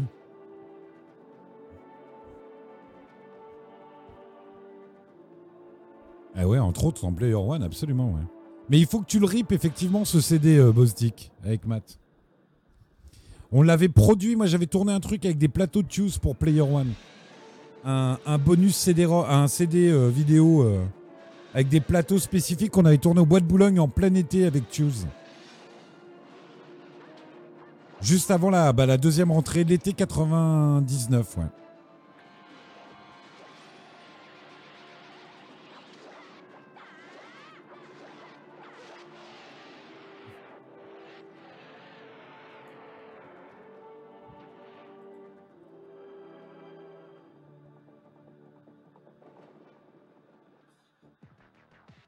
Et ouais, regardez-moi ça. Et alors ça, ça datait du temps de ces deux points, pour être très honnête. Ah, vous l'avez récupéré. Giordano l'avait fait pour ces deux points, ouais.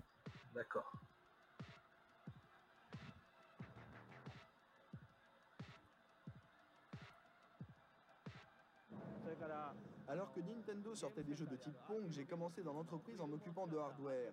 J'étais à la conception de consoles et de bornes d'arcade. Et je dessinais également des jeux de cartes. Nintendo a commencé par là. Carrément Bosdick. Bien sûr, je jouais à Pong, aux jeux d'arcade, aux jeux de tir. Salut Fateren. un joueur plus occasionnel que vraiment assidu.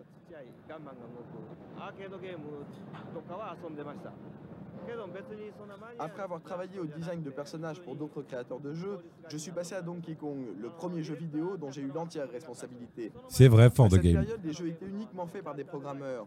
La place des créateurs faisait défaut. J'ai alors mis en place une plus grande collaboration entre ces créateurs et les programmeurs. Résultat, les jeux étaient plus inventifs. Mais c'est moins coûteux de stocker des sites web que des bandes. Le personnage de Mario est à l'image de ce que je cherche à être. Pas spécialement beau ni intelligent. Mais il est incroyablement débrouillard, capable de se tirer des situations les plus périlleuses. On peut dire que Mario est un type bien, non? Mais oui. Pour moi, No Life n'est pas Alina Turtle, hein, pas du tout. Jeu vidéo avec un complexe d'infériorité par rapport au cinéma. N'allez surtout pas penser que je n'aime pas ça, bien au contraire. Insérer un élément cinématographique intéressant dans un jeu, je suis d'accord. Mais avant tout, je cherche à procurer aux joueurs des émotions que le cinéma n'apporte pas, le plus des jeux vidéo.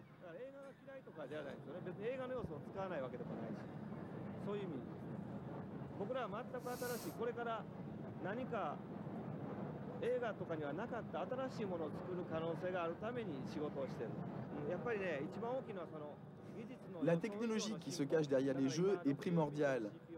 Son évolution est si rapide. Ça serait top pour nos lives qu'ils soient à l'INA, mais euh, à ma connaissance, vu les coûts et les trucs, euh, je sais pas qui supporterait ces coûts-là. hein. dire sans se tromper que Il y a très peu de chaînes euh, Non, non, ouais, ouais. privées à l'INA. Bien sûr, même les grands groupes les confient pas à l'INA. hein.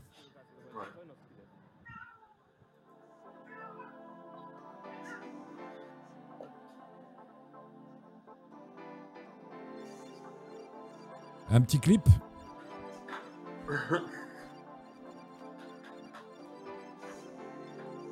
voilà, c'est du Zelda, donc ça passe. Bah bien sûr.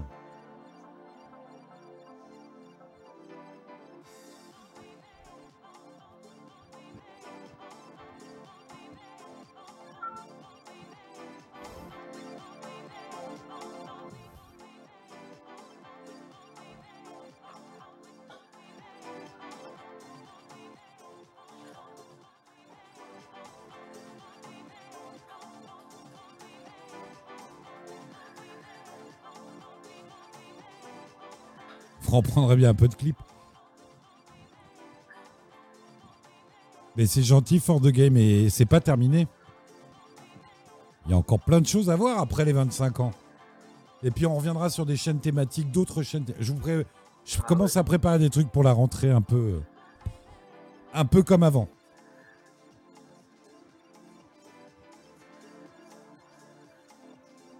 Et puis en 2024, c'est les 40 ans de Canal+. Putain, j'ai calculé ça l'autre jour, c'est dramatique. Oh là là. Oh mon dieu. Ouais, quand tu te souviens du jour du lancement, de tout ça, tu te dis bon bah ouais. Ok. 52 ans, Ah oui, mois quand d'août. même, Eh ouais. Ouais. Mais fort de game, il y a encore plein de trucs que j'ai pas numérisés. Il faut que je retrouve le temps de m'organiser avec des copains qui ont des, des lecteurs et de refaire ça parce qu'il y en a beaucoup sur les 350. Il n'y a pas 50% que j'ai numérisé, donc euh, voilà quoi. Et puis on va parler de ce que j'ai fait aussi euh, sur les chaînes AB. J'ai plein de trucs à, vous proposer.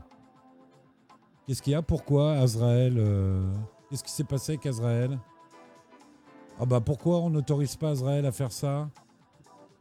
Bah merde. Alors écoute, c'est le mood automatique, mais est-ce que je peux le faire? Ah merde. T'as été euh, ban et je sais pas. Est-ce que quel, un de mes modos pourrait me dire comment on peut faire là Non. Non, il n'a pas été ban, c'est son. c'est Si, son lien ban qui a été 10 viré. secondes, ouais, ouais. Ah, 10 secondes, ah oui. Ouais, ça pique. Ben ouais. Euh, Bosdick ou euh, Mehdi, vous pouvez voir comment on fait? Ouais, c'est en auto. C'est bizarre ça. Alors, le jeu qui m'a Merci Cookie. année, c'est Ring, euh, tout simplement parce qu'il est tiré de l'œuvre Merci. d'Albert et que C'était un, un beau défi de, euh, de prendre un opéra. En plus, il y a Philippe Druillet, un grand illustrateur de BD qui a travaillé dessus. Donc plein d'ingrédients qui font que c'est un jeu. Ah ouais, depuis entière, qui est, 2018. euh, Vraiment intéressant. C'est le lien qui annonce que Lina est sur le coup de No Life, mais ça date de 2018 en effet.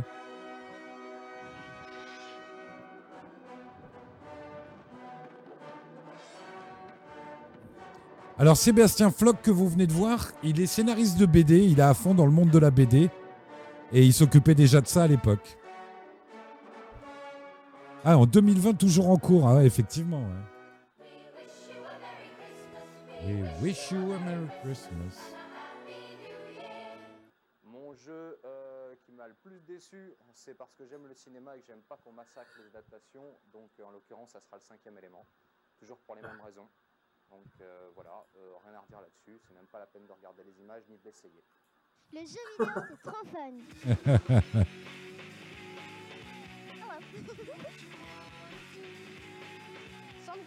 Ouais, ça doit être ça, ouais, Azrael. Pas de ségrégation. Il n'y a aucun problème.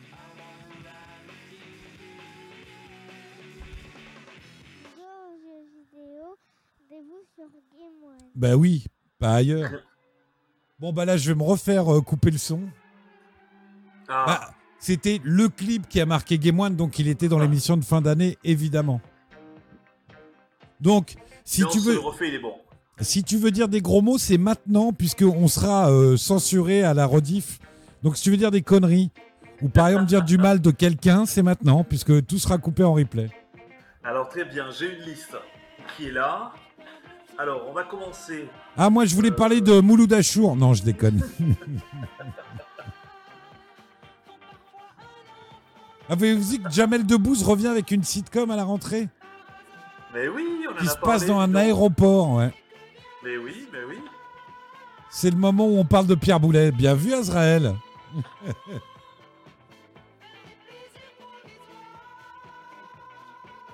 C'est dommage parce que j'ai énormément d'archives off dans les coulisses de Game One de Pierre Boulet. Mais euh, voilà quoi.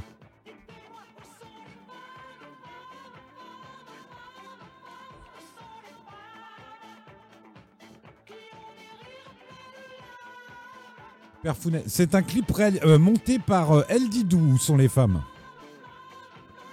C'est El Didou qui a monté ce clip. H comme aéroport. ah, c'est pas mal.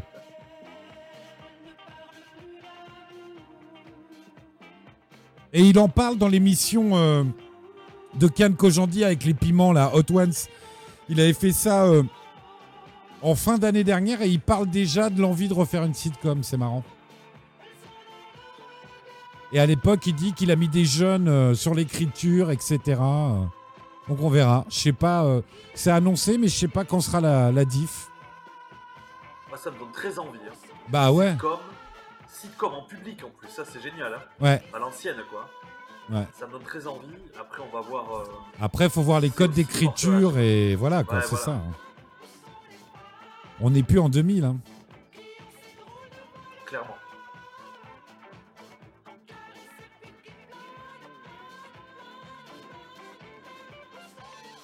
C'est marrant parce que je vous ai dit, vous allez voir ce que dit Didou, et en fait, c'est resté dans les rushs. Il dit, moi, à Game One, euh, j'emmerde les gens, je fais chier les gens, euh, et puis je fais quelques tests. Et on avait nettoyé la séquence, et c'était déjà. Alors qu'on n'avait même pas encore fait de Game One hein, quand il dit ça. Comme quoi. Ouais, Pamela Rose. Ouais, on va voir ce que ça donne, Pamela Rose, la série. Moi, je suis client de ces deux mecs, mais après, Pamela Rose, euh, faut voir, faut voir. Ouais, j'ai- hâte. J'ai peur toujours quand on tire sur la corde des choses, euh, voilà. Ouais. Je sais pas. Et est-ce qu'on parle de, des adieux de Catherine Matoche qui ont été complètement Oh les bâtards, c'est 3? dégueulasse. Oh, les cons C'est abusé. Attendez, je ressens un truc. incapables de retenir un truc, quoi. C'est juste incroyable. Et en plus, ça intervient dans un, dans un contexte hyper tendu euh, syndicalement à France 3. euh. c'est c'est fou que, que les mecs parviennent pas à retenir un truc. Quoi. Et vous avez vu que c'est la direction générale qui a demandé à, à France 2 de diffuser, hein, de la housse. ouais. C'est la direction oui, générale. Ils ont, hein. ils ont compris, le, ils ont compris la, le merdier, quoi. Parce que c'est pas Monsieur Broching qui l'aurait fait par lui-même. hein. Il savait même pas qu'elle se barrait tellement il s'en fout. Si, Magnéto Presse. Il a, dit qu'il l'embrassait très fort. Bah, il l'embrasse, bah oui. On lui a imposé le truc. Tu veux qu'il dise quoi, le gars?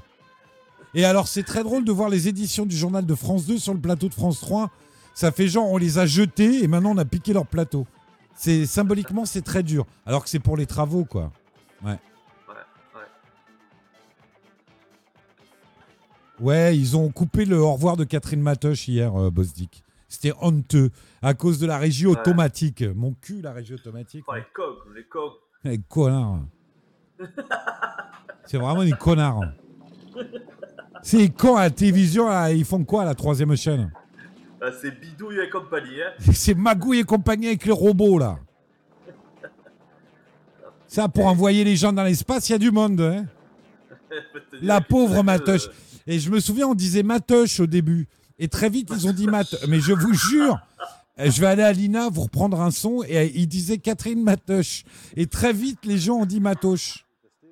C'est pas facile à dire parce que les jeux que j'aime pas, celle-là. joue pas. Donc c'est aussi simple, j'y joue 10 secondes et j'oublie vite. Voilà, il sait pas le pire jeu. J'attendais, euh, je suis pas sûr qu'il soit sorti en 98, mais c'était euh, Spawn euh, sur PlayStation, adaptation de la bande dessinée du même nom de Todd McFarlane qu'on a d'ailleurs reçu euh, sur Game One. Et, C'est plus ce que le jeu c'était. était complètement naze quoi. Alors vraiment, euh, j'espère qu'ils vont sortir en 99 un vrai Spawn, un super jeu d'action euh, qui rendrait euh, ce que ce qui rendrait hommage euh, à ce super héros. Voilà. Donc euh, Spawn sur PlayStation. Voilà, allez hop, ça dégage. Ma déception, là ça va peut-être faire grincer des dents, bah, c'est Mission Impossible, toujours sur Nintendo 64. Ah ouais On attendait beaucoup du jeu. Ça va faire grincer des dents. C'est pas terrible. Les sauts, c'est pas terrible, la jouabilité, c'est pas terrible. Et... Bon, il y a de bonnes idées, hein, le niveau de la gare où on shoot les mecs, c'est pas mal, mais euh, c'est tout. Ouais, c'est pas si grave. hein. Et tout de suite, on retrouve Catherine Matoche pour l'actualité. Je te jure Ce qui m'a déçu cette année, c'est Dune 2000. C'est simplement Dune 2 avec quelques images en plus. C'est exactement le même moteur de jeu. Ils n'ont pas du tout retravaillé euh, l'interface. C'est vraiment dommage pour euh, le chef-d'œuvre de Frank Herbert. Donc vraiment un jeu à éviter.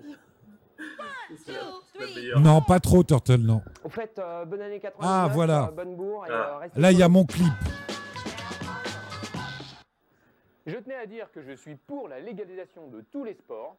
En tout Vous allez voir. Alors, comme je vais me taire parce qu'il y a des trucs dont je suis très fier. Il y a un clip que vous allez voir des Chumbawanga dont je suis extrêmement fier. Et il y a le clip de vœux sur fond noir avec tous les gens de Game One réalisé par Didou. Je vous laisse découvrir. Et juste après, le Flash Info de Catherine Matoche. cas, donc faites du sport et regardez Game One.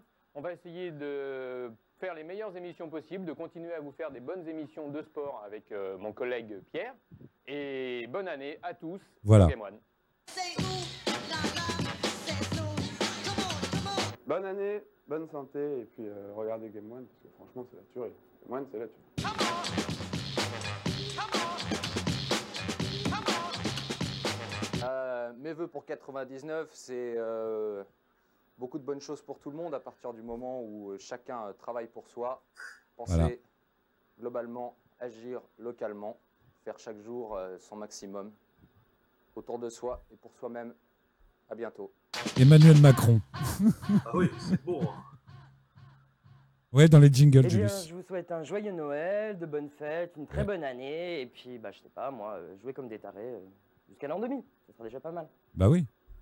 Ado Ken. Bon bah voilà, bon vœu à tous, bonne année 1999. Attention. euh, bonne bûche, bonne dinde et fourrez bien, ciao. Et voilà. Et bien sûr ce, bonne année, bonne santé. Bon, bah, bonne année, je vous souhaite plein de bonnes choses, euh, de gagner euh, plein de Viper, euh, d'Harley Davidson, euh, comme notre ami, euh, notre ami qui a tout gagné au concours, au concours Sony, au concours PlayStation, pardonnez-moi. Et euh, bah, bonne année tout le monde, euh, que tout se passe bien pour vous, au revoir. Très à Mes l'aise. vœux pour l'année 99, c'est que tout le monde réussisse à terminer ses jeux. Vous venez de les avoir. Et bah, bon courage pour les terminer. Et sinon, il y a les tips, bien sûr, toujours sur Game One. Ah voilà. Oh, il y a moi.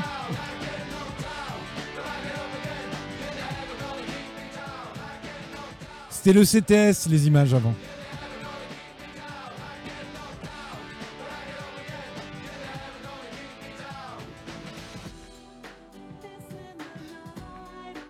Ça, le CTS, ça. Le stand de l'OCTS. Oh, le vieux Jean Pat. La femme de Pierre Boulet.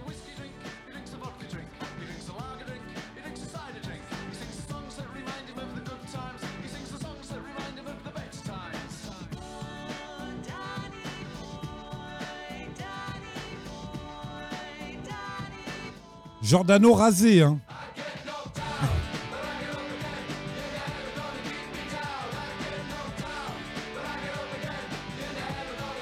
C'est très émouvant. Il y a euh, la, jeune fille aux cheveux carrés, c'était celle qui faisait les conducteurs antennes. Ça, c'est Sophia, la fille de, de Ness et Matt. Il y a euh, Christophe, que vous avez vu, le monteur, avec les fameux banquettes. On montait comme ça, pas dans des stations numériques. C'est vraiment très émouvant de revoir tout ça. Madame Jean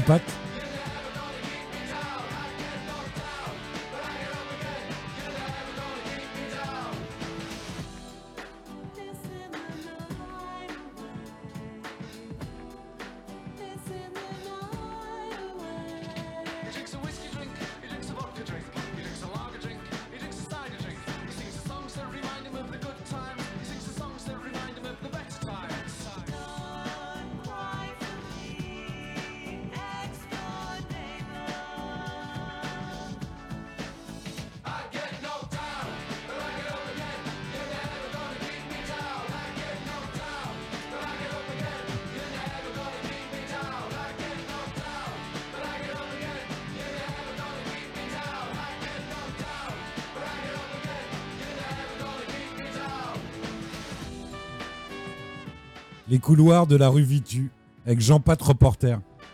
J'ai plus les rushs de cette interview bourrée. Tout le monde est bourré, hein, donc. euh. Merci à vous d'être là, les gars.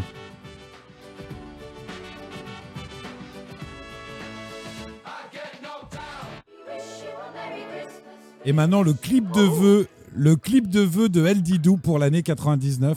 Magnifique. Et c'est encore une. Ah non, le bêtisier. Je taffe pour vous. Il est pas fou. vois les gens. Alors je dis avec ma bouche, meilleur vœu. Non, non, attends. Le, le con qui répétait ce qu'on lui dit. c'est- L'idiot. Très bien. On l'a refait. On l'a fait, Coco. Alors. Non Je peux pas faire ça. Je peux pas faire ça. Bonjour, je suis Marc Lacombe. Vous m'avez déjà vu dans des téléfilms érotiques comme Ah merde, non, pas érotique, faut pas que je dise. Excuse-moi. ça te va? Si ça te va, ça me va. Ouais, je m'en fous. J'aimerais tellement avoir ce lemme encore. Pause. Pas grand chose en fait, il passe surtout son temps à jouer aux jeux vidéo, à embêter ses petits camarades. Et, Voilà. D'ailleurs, je crois que ça va être le motif euh, d'un renvoi. Voilà. D'ici peu. Ah, ah. Bref, je recommence. C'est parti là quand tu veux Enfin, quand je veux. Mais je suis coiffé comme une folle en plus. Alors, ça se passe comment Et on est diffusé en Hollande. Évidemment, et c'est pour ça, pour nos amis hollandais, Chroniqueur New Year. Et euh, ton le plus cher pour 99 Euh, que je fasse enfin tout qu'est-ce que je veux dans mon métier professionnel, parce que la télé, je l'aime, voilà. Voilà. Ah merde, j'avais oublié ça. Oh, mais il est mignon celui-là. J'avais oublié ça. Oh, c'est Interviewé par Anne Vous Cohen-Scali. venez de découvrir dans notre grosse surprise donc tous les gens qui sont derrière Ah, merde. Qui fabriquent Game One. Et c'est pas terminé parce qu'il y a aussi ceux qui font les plateaux, qui nous aident à faire les plateaux et sans qui rien ne serait, hein, Mirabel? Rien, Par exemple. Rien. Par exemple, là c'est Christophe, il est chargé de production. Et puis là c'est Nathalie, et si on est belle, c'est grâce à elle. Oui, elle s'occupe de notre maquillage. Et puis là, non, toi tu seras après. Là, c'est Olivier. Alors, Olivier, c'est le réalisateur. C'est le grand Manitou et on l'appelle Muffleman. C'est l'homme au moufle. Euh, Manu, alors Manu, c'est lui qui s'occupe de toute la lumière. C'est lui qui, est- qui, est- qui, euh, tape les gens ici quand ça va pas sur le plateau. Il les frappe et il les mord. Il est terrible. Et d'ailleurs, il est un peu trop méchant. Et donc, on cherchait à le faire adopter. Donc, si vous aussi, vous avez besoin d'un petit Manu super gentil, très, dans le poil brillant, très racé, donc euh, vous faites gameone.net et puis il n'y a pas de souci. Donc, il est à adopter. Voilà. Voilà pour l'ensemble de l'équipe. Voilà. euh, Et ça c'est Ness. et ça, c'est Mirabel. Bonne année. Bon, allez, on dit bonne année. Bonne Bonne année. année. Et rendez-vous en 99. Bonne année. Ciao. Ciao. Incroyable. C'est drôle, hein, punaise. Ah oui, ce truc. Et voilà. Vous allez voir euh, bah, tous les gens qui faisaient Game One la première année. Oh merde. Je me souvenais plus d'une interview, putain. Et ça, c'est réalisé par El Didou, ce, ce clip-là. Je vais me faire couper tout le son de cette édition de ce soir.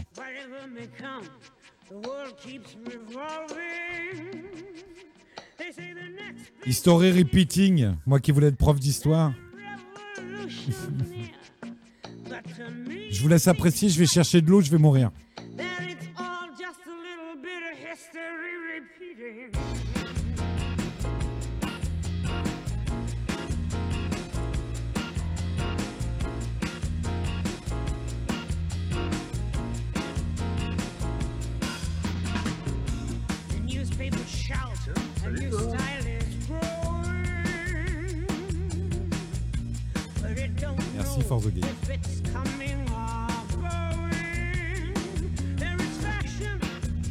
ça, c'est top. Ces moments-là.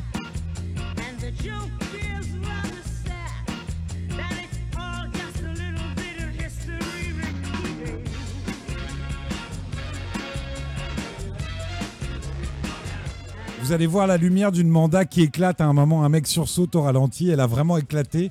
Heureusement qu'il y avait une grille de protection. Ça, c'est très drôle.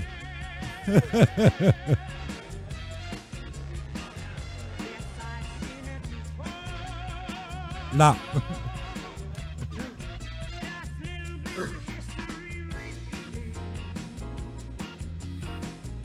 Ça, c'est l'hôtesse d'accueil de chez ces deux points qui vient de passer.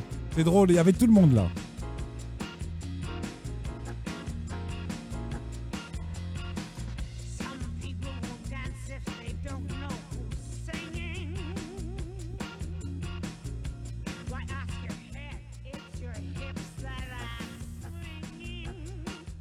Putain, vous tapez des pubs, quelle horreur.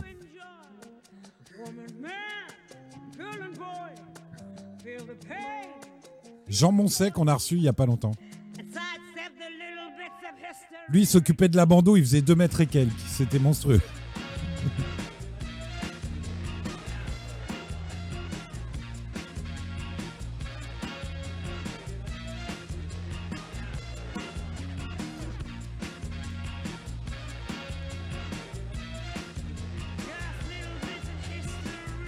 Salut Bilouret On arrive à la fin là.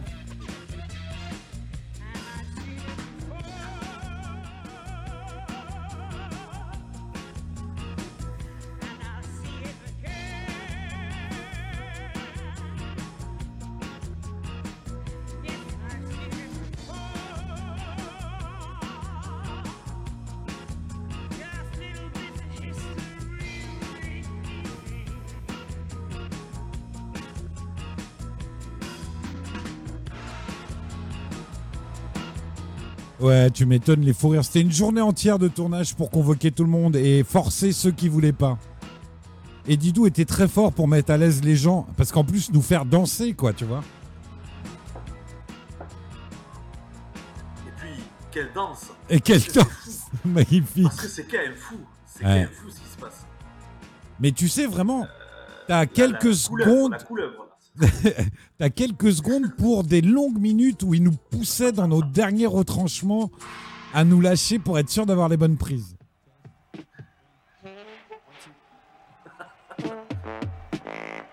Et voilà. Et voilà. Et voilà. Voilà pour ce soir. Remerciements, voilà. 98. Les rédacteurs sont habillés. Regardez ce synthé. Oui, on n'avait pas de sponsor. Alors j'avais mis les rédacteurs sont habillés. En espérant avoir un annonceur potentiel. Ah là là. Donc voilà. Voilà pour euh, les têtes de ceux qui ont participé à la création, euh, plus que participé, qui ont fait partie de l'équipe euh, fondatrice de Game One. Merci For Game, merci à vous, merci Mixelda, merci à vous tous. C'est une émission que vous avez renouvelée ensuite les années suivantes. Est-ce que tu te souviens? Alors, Est-ce que parce- vous avez fait un truc similaire les années suivantes? Alors après, j'étais directeur des programmes. Non, après, ça a varié. Après, c'était des émissions spéciales Noël où on faisait des récaps de jeux vidéo. C'était un peu moins drôle. Mais Ah oui, tu vois, regardé une. ouais. c'est typiquement ce que je t'ai dit tout à l'heure. C'est-à-dire, c'est un peu comme quand NPA s'est retrouvé avec un orchestre et beaucoup plus de public. Euh, à nous donner trop de moyens, et bah ça devient, euh, c'est autre ouais. chose. Tu vois, on avait un vrai plateau, etc. On avait euh, des caméras. On s'était dit viens, on se pose. Euh, par exemple, les incontournables de l'été, les fameux incontournables de l'été qui sont tournés en un week-end dans mon pavillon, c'est encore signe de l'époque où on n'a pas d'argent, mais moi, je veux à tout prix qu'il y ait un truc frais dans la grille pendant l'été. Et donc là, bah, quand il n'y a pas de moyens, on trouve quand même une solution. Quand il y a des moyens, je veux pas qu'on n'ait pas de moyens. Je veux que les gens soient euh, normalement payés. Mais je veux donc les ressources techniques, demander un décor, demander un générique. Tout ça, c'est des choses qui font qu'à un moment donné, la créativité, la créativité passe en second plan. Euh, Et cette énergie qu'on a eue là, euh, bah, on ne l'a pas eu après. Tu vois, euh, on en a parlé l'autre fois. At Game One, on a tourné quelques épisodes qui n'ont pas été diffusés, à part sur la télé de Jean Pat, grâce à Cyril Lambin qui avait récupéré la bêta et qui me l'avait envoyé. Les At Game One, saison 2, euh, on, lâche le fond vert, on met un canapé, on met une étagère, on fait plus ambiance euh, Wayne's World. Et bah, c'est autre chose, tu vois. Et à chaque fois, les petits apports, c'est fort quand on se dit, allez, Balek. Ben, c'est ce que je vous disais de Pierre Belmar tout à l'heure. On a un message à transmettre. Là, il se trouvait que le plateau fond bleu, bah, il était disponible. C'était la fameuse régie qui servait à Level One et, et machin. On s'est fait chier à, à tourner ça. Euh, cette, cette émission, les plateaux, ça a été tourné sur euh, une journée. Mais une journée de harcèlement des copains à dire je te jure, on avait dit telle date, je t'en supplie, ça va durer 10 minutes. Et puis on le voit, on fait pas de retake, le mec il, il savonne, il bafouille. Vous avez vu, le bêtisier il n'est pas bien lourd parce qu'il n'y a pas beaucoup de rush. Et après, ce qui s'est passé, c'est qu'on s'est retrouvé avec d'autres moyens, et tant mieux, mais qui ont fait que bah ça avait une autre saveur. C'était un truc différent, quoi. Euh, C'était ni bien ni mal, mais c'était différent. Mais pour te répondre, on faisait des trucs un peu plus rigolos sur les émissions de, de, de rentrée et d'anniversaire de Game One. Tu vois, moi, je me souviens de, de rentrée de Game One où, euh, euh, bah, par exemple, c'est là où je le trouve pas, bien sûr. Je vais essayer de le rechercher en même temps que je vous parle parce que j'aurais aimé qu'on se, qu'on, qu'on se quitte là-dessus parce que c'est tellement agréable, mais je vais pas le retrouver, hein, c'est sûr et certain. Bougez pas. Euh, euh, tu vois, pour l'anniversaire, j'avais demandé à Alex Saltin de composer la musique de la chaîne. euh. Et voilà, on, on arrivait à avoir des trucs. euh, on arrivait à avoir des trucs un peu plus déconnants. Euh, mais après, voilà, les moyens. Je suis pas en train de dire qu'il faut pas de moyens, mais euh, en, en ce moment, je suis en train de vachement travailler là-dessus. Tu trouves les moyens minimum techniques pour faire quelque chose, euh, je ne le trouverai pas. On verra ça la prochaine fois parce qu'on va se retrouver à un autre moment.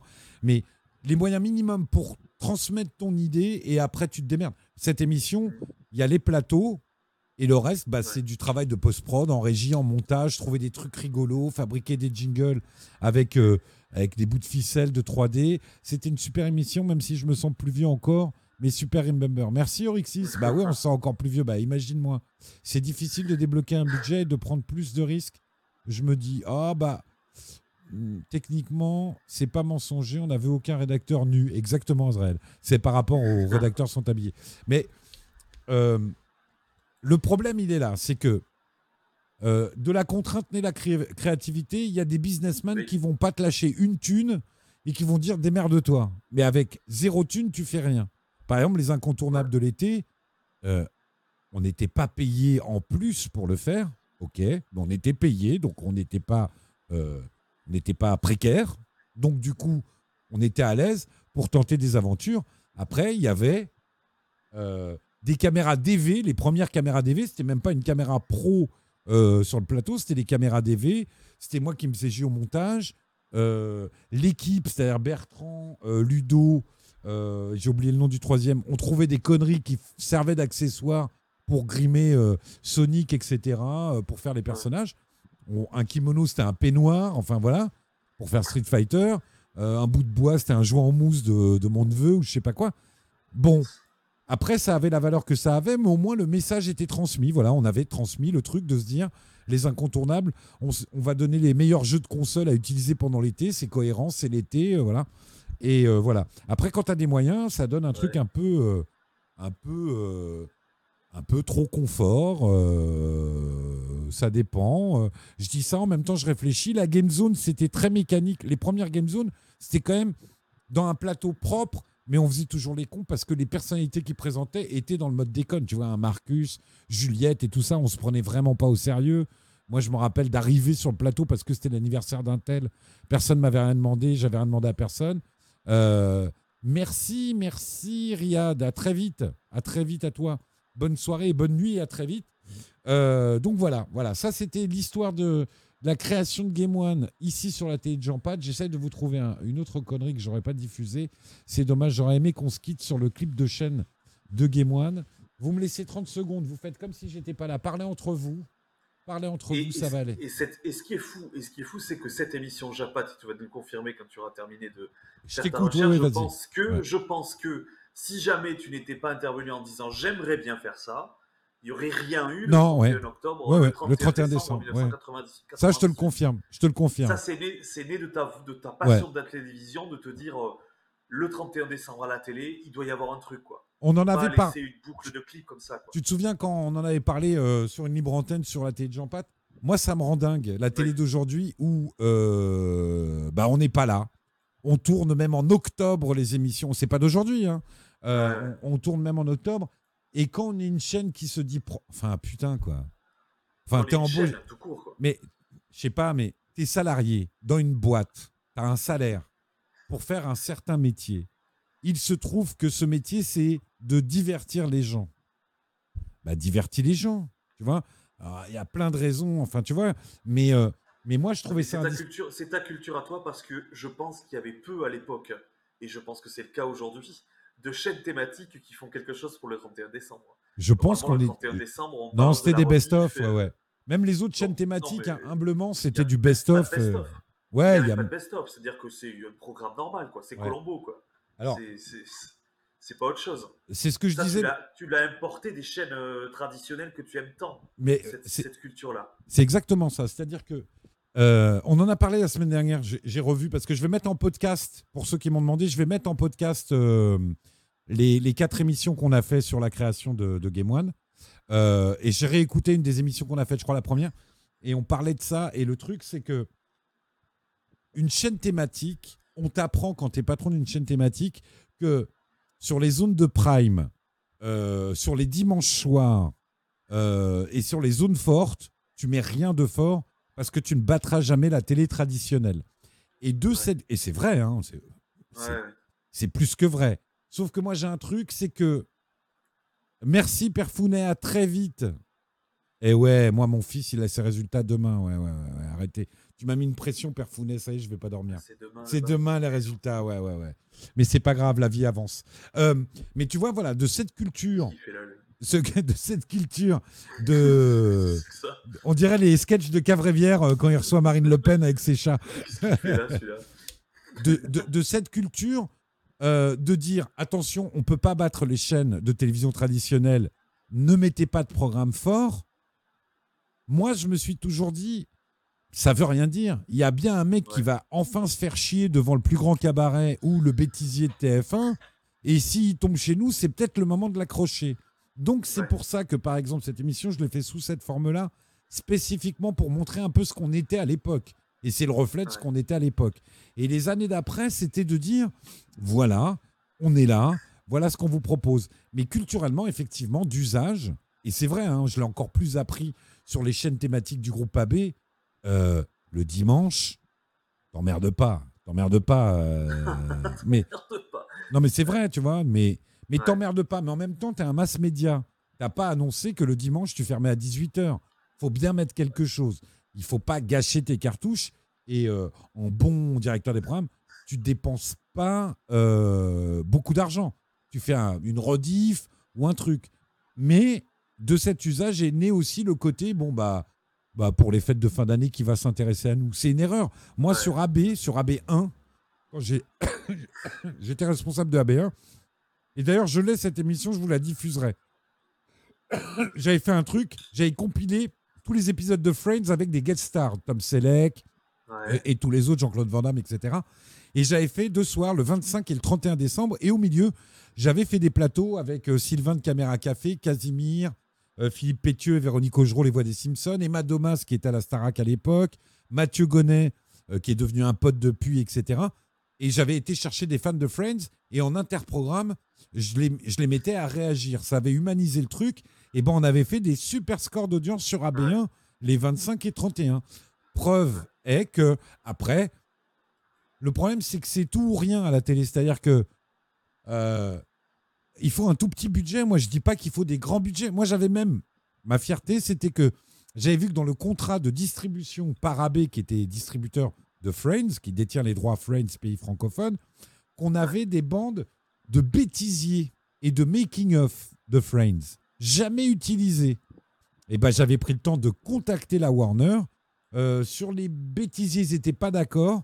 Et sur certains bouts d'interview et de making-of, ils étaient d'accord. Et donc, j'avais pu enrichir ma soirée. Ça, je pourrais pas la rediffuser parce que Warner, c'est des dingues. Ouais, ouais. Mais en gros, il suffit. de- C'est pour ça que moi, on m'appelait le roi du pain perdu.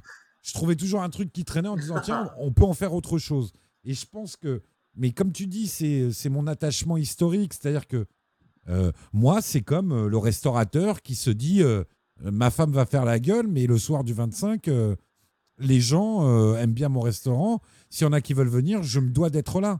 C'est pas plus grave à la télé, tu vois. il- C'est pas un effort.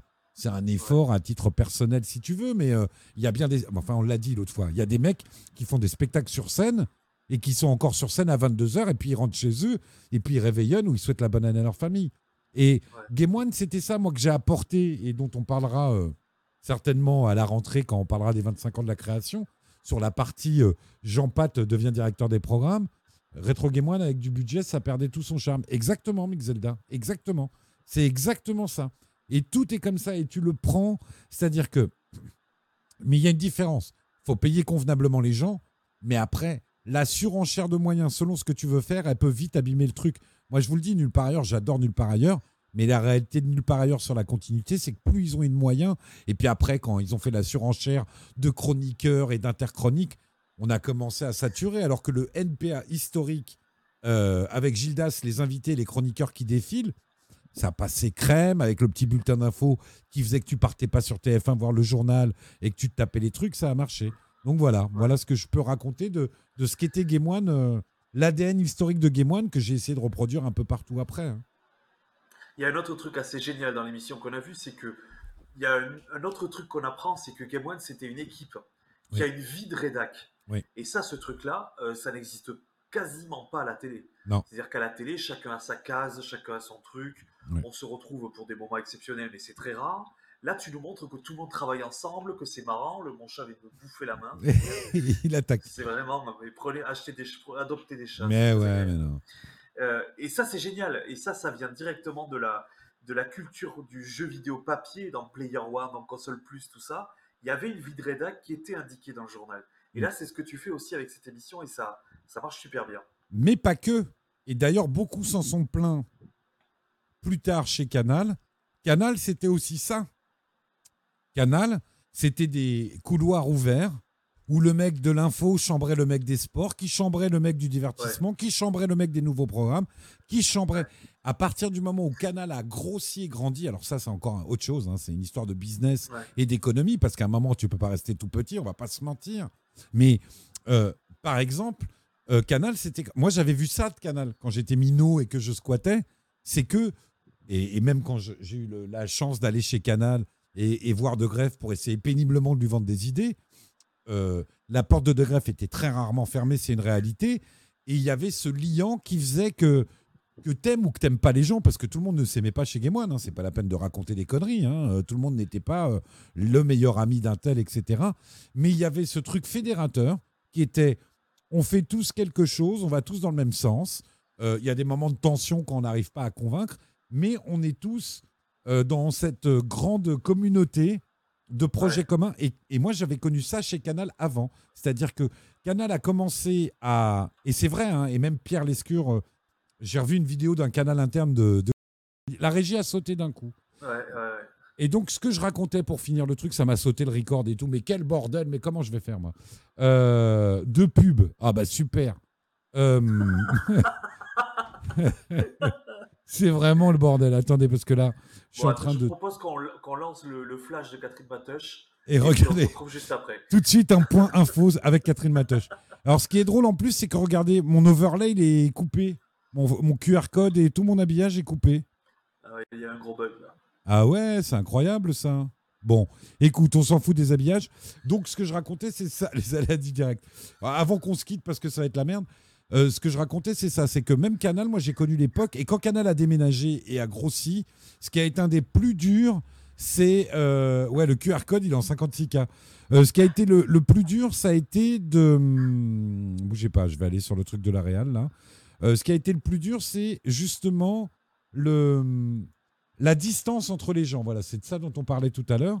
C'est la distance entre les gens qui a été le plus, le plus chiant euh, et le plus pénible. Bah écoutez, je sais pas pourquoi ça apparaît à moitié, euh, mais peu importe. Donc voilà, le stream de Jean Pet est habillé ou presque, mais c'est un truc de fou. Je sais pas comment ça se fait ça. hein. C'est marrant, ça a chié dans la colle. Bon, attendez, je le refais, je fais un reset de tout là. Pourtant, Voilà. j'avais Bon. ce soir euh, mis un cierge Ah, puis tu pour vois. que mon micro fonctionne. mais tu vois, ça a marché. Sainte, Sainte Dorothée, comme vous Sainte pouvez voir. Dorothée, ouais. Ah ouais. Ah, magnifique. Et t'as trouvé ça où? Et ça a très bien marché. C'est un copain qui m'a acheté ça. Attends, c'est une meuf qui fait ça. Euh, ça s'appelle le cabinet de cire. Et elle peut vous mettre la tronche que vous voulez. C'est pas vrai. Sur votre... Je suis pas payé pour faire ça. hein. Mais non, mais c'est vraiment gratos. hein. le, gars, le gars montre des trucs. Ouais. Alors, euh, Avec le code aussi- promo Nicolas, j'ai une cristalline. C'est incroyable. Non, non, mais c'est très marrant. Mais, ouais. ça a marché pour mon micro. Bah oui, et pas pour l'habillage. C'est bizarre ça, cette merde là. Attendez, bougez pas. Ok, là je l'enlève. Je l'enlève. Là, je l'édite et je lui dis de réapparaître en normal. Non, bah c'est mort. À mon avis, je sais pas ce que c'est. Je sais pas d'où ça vient. Bon, peu importe. L'habillage ne compte pas. En tout cas, je vous remercie les amis. Euh, Nicolas, on va se parler parce que alors c'est la dernière. Ah oui, ah oui.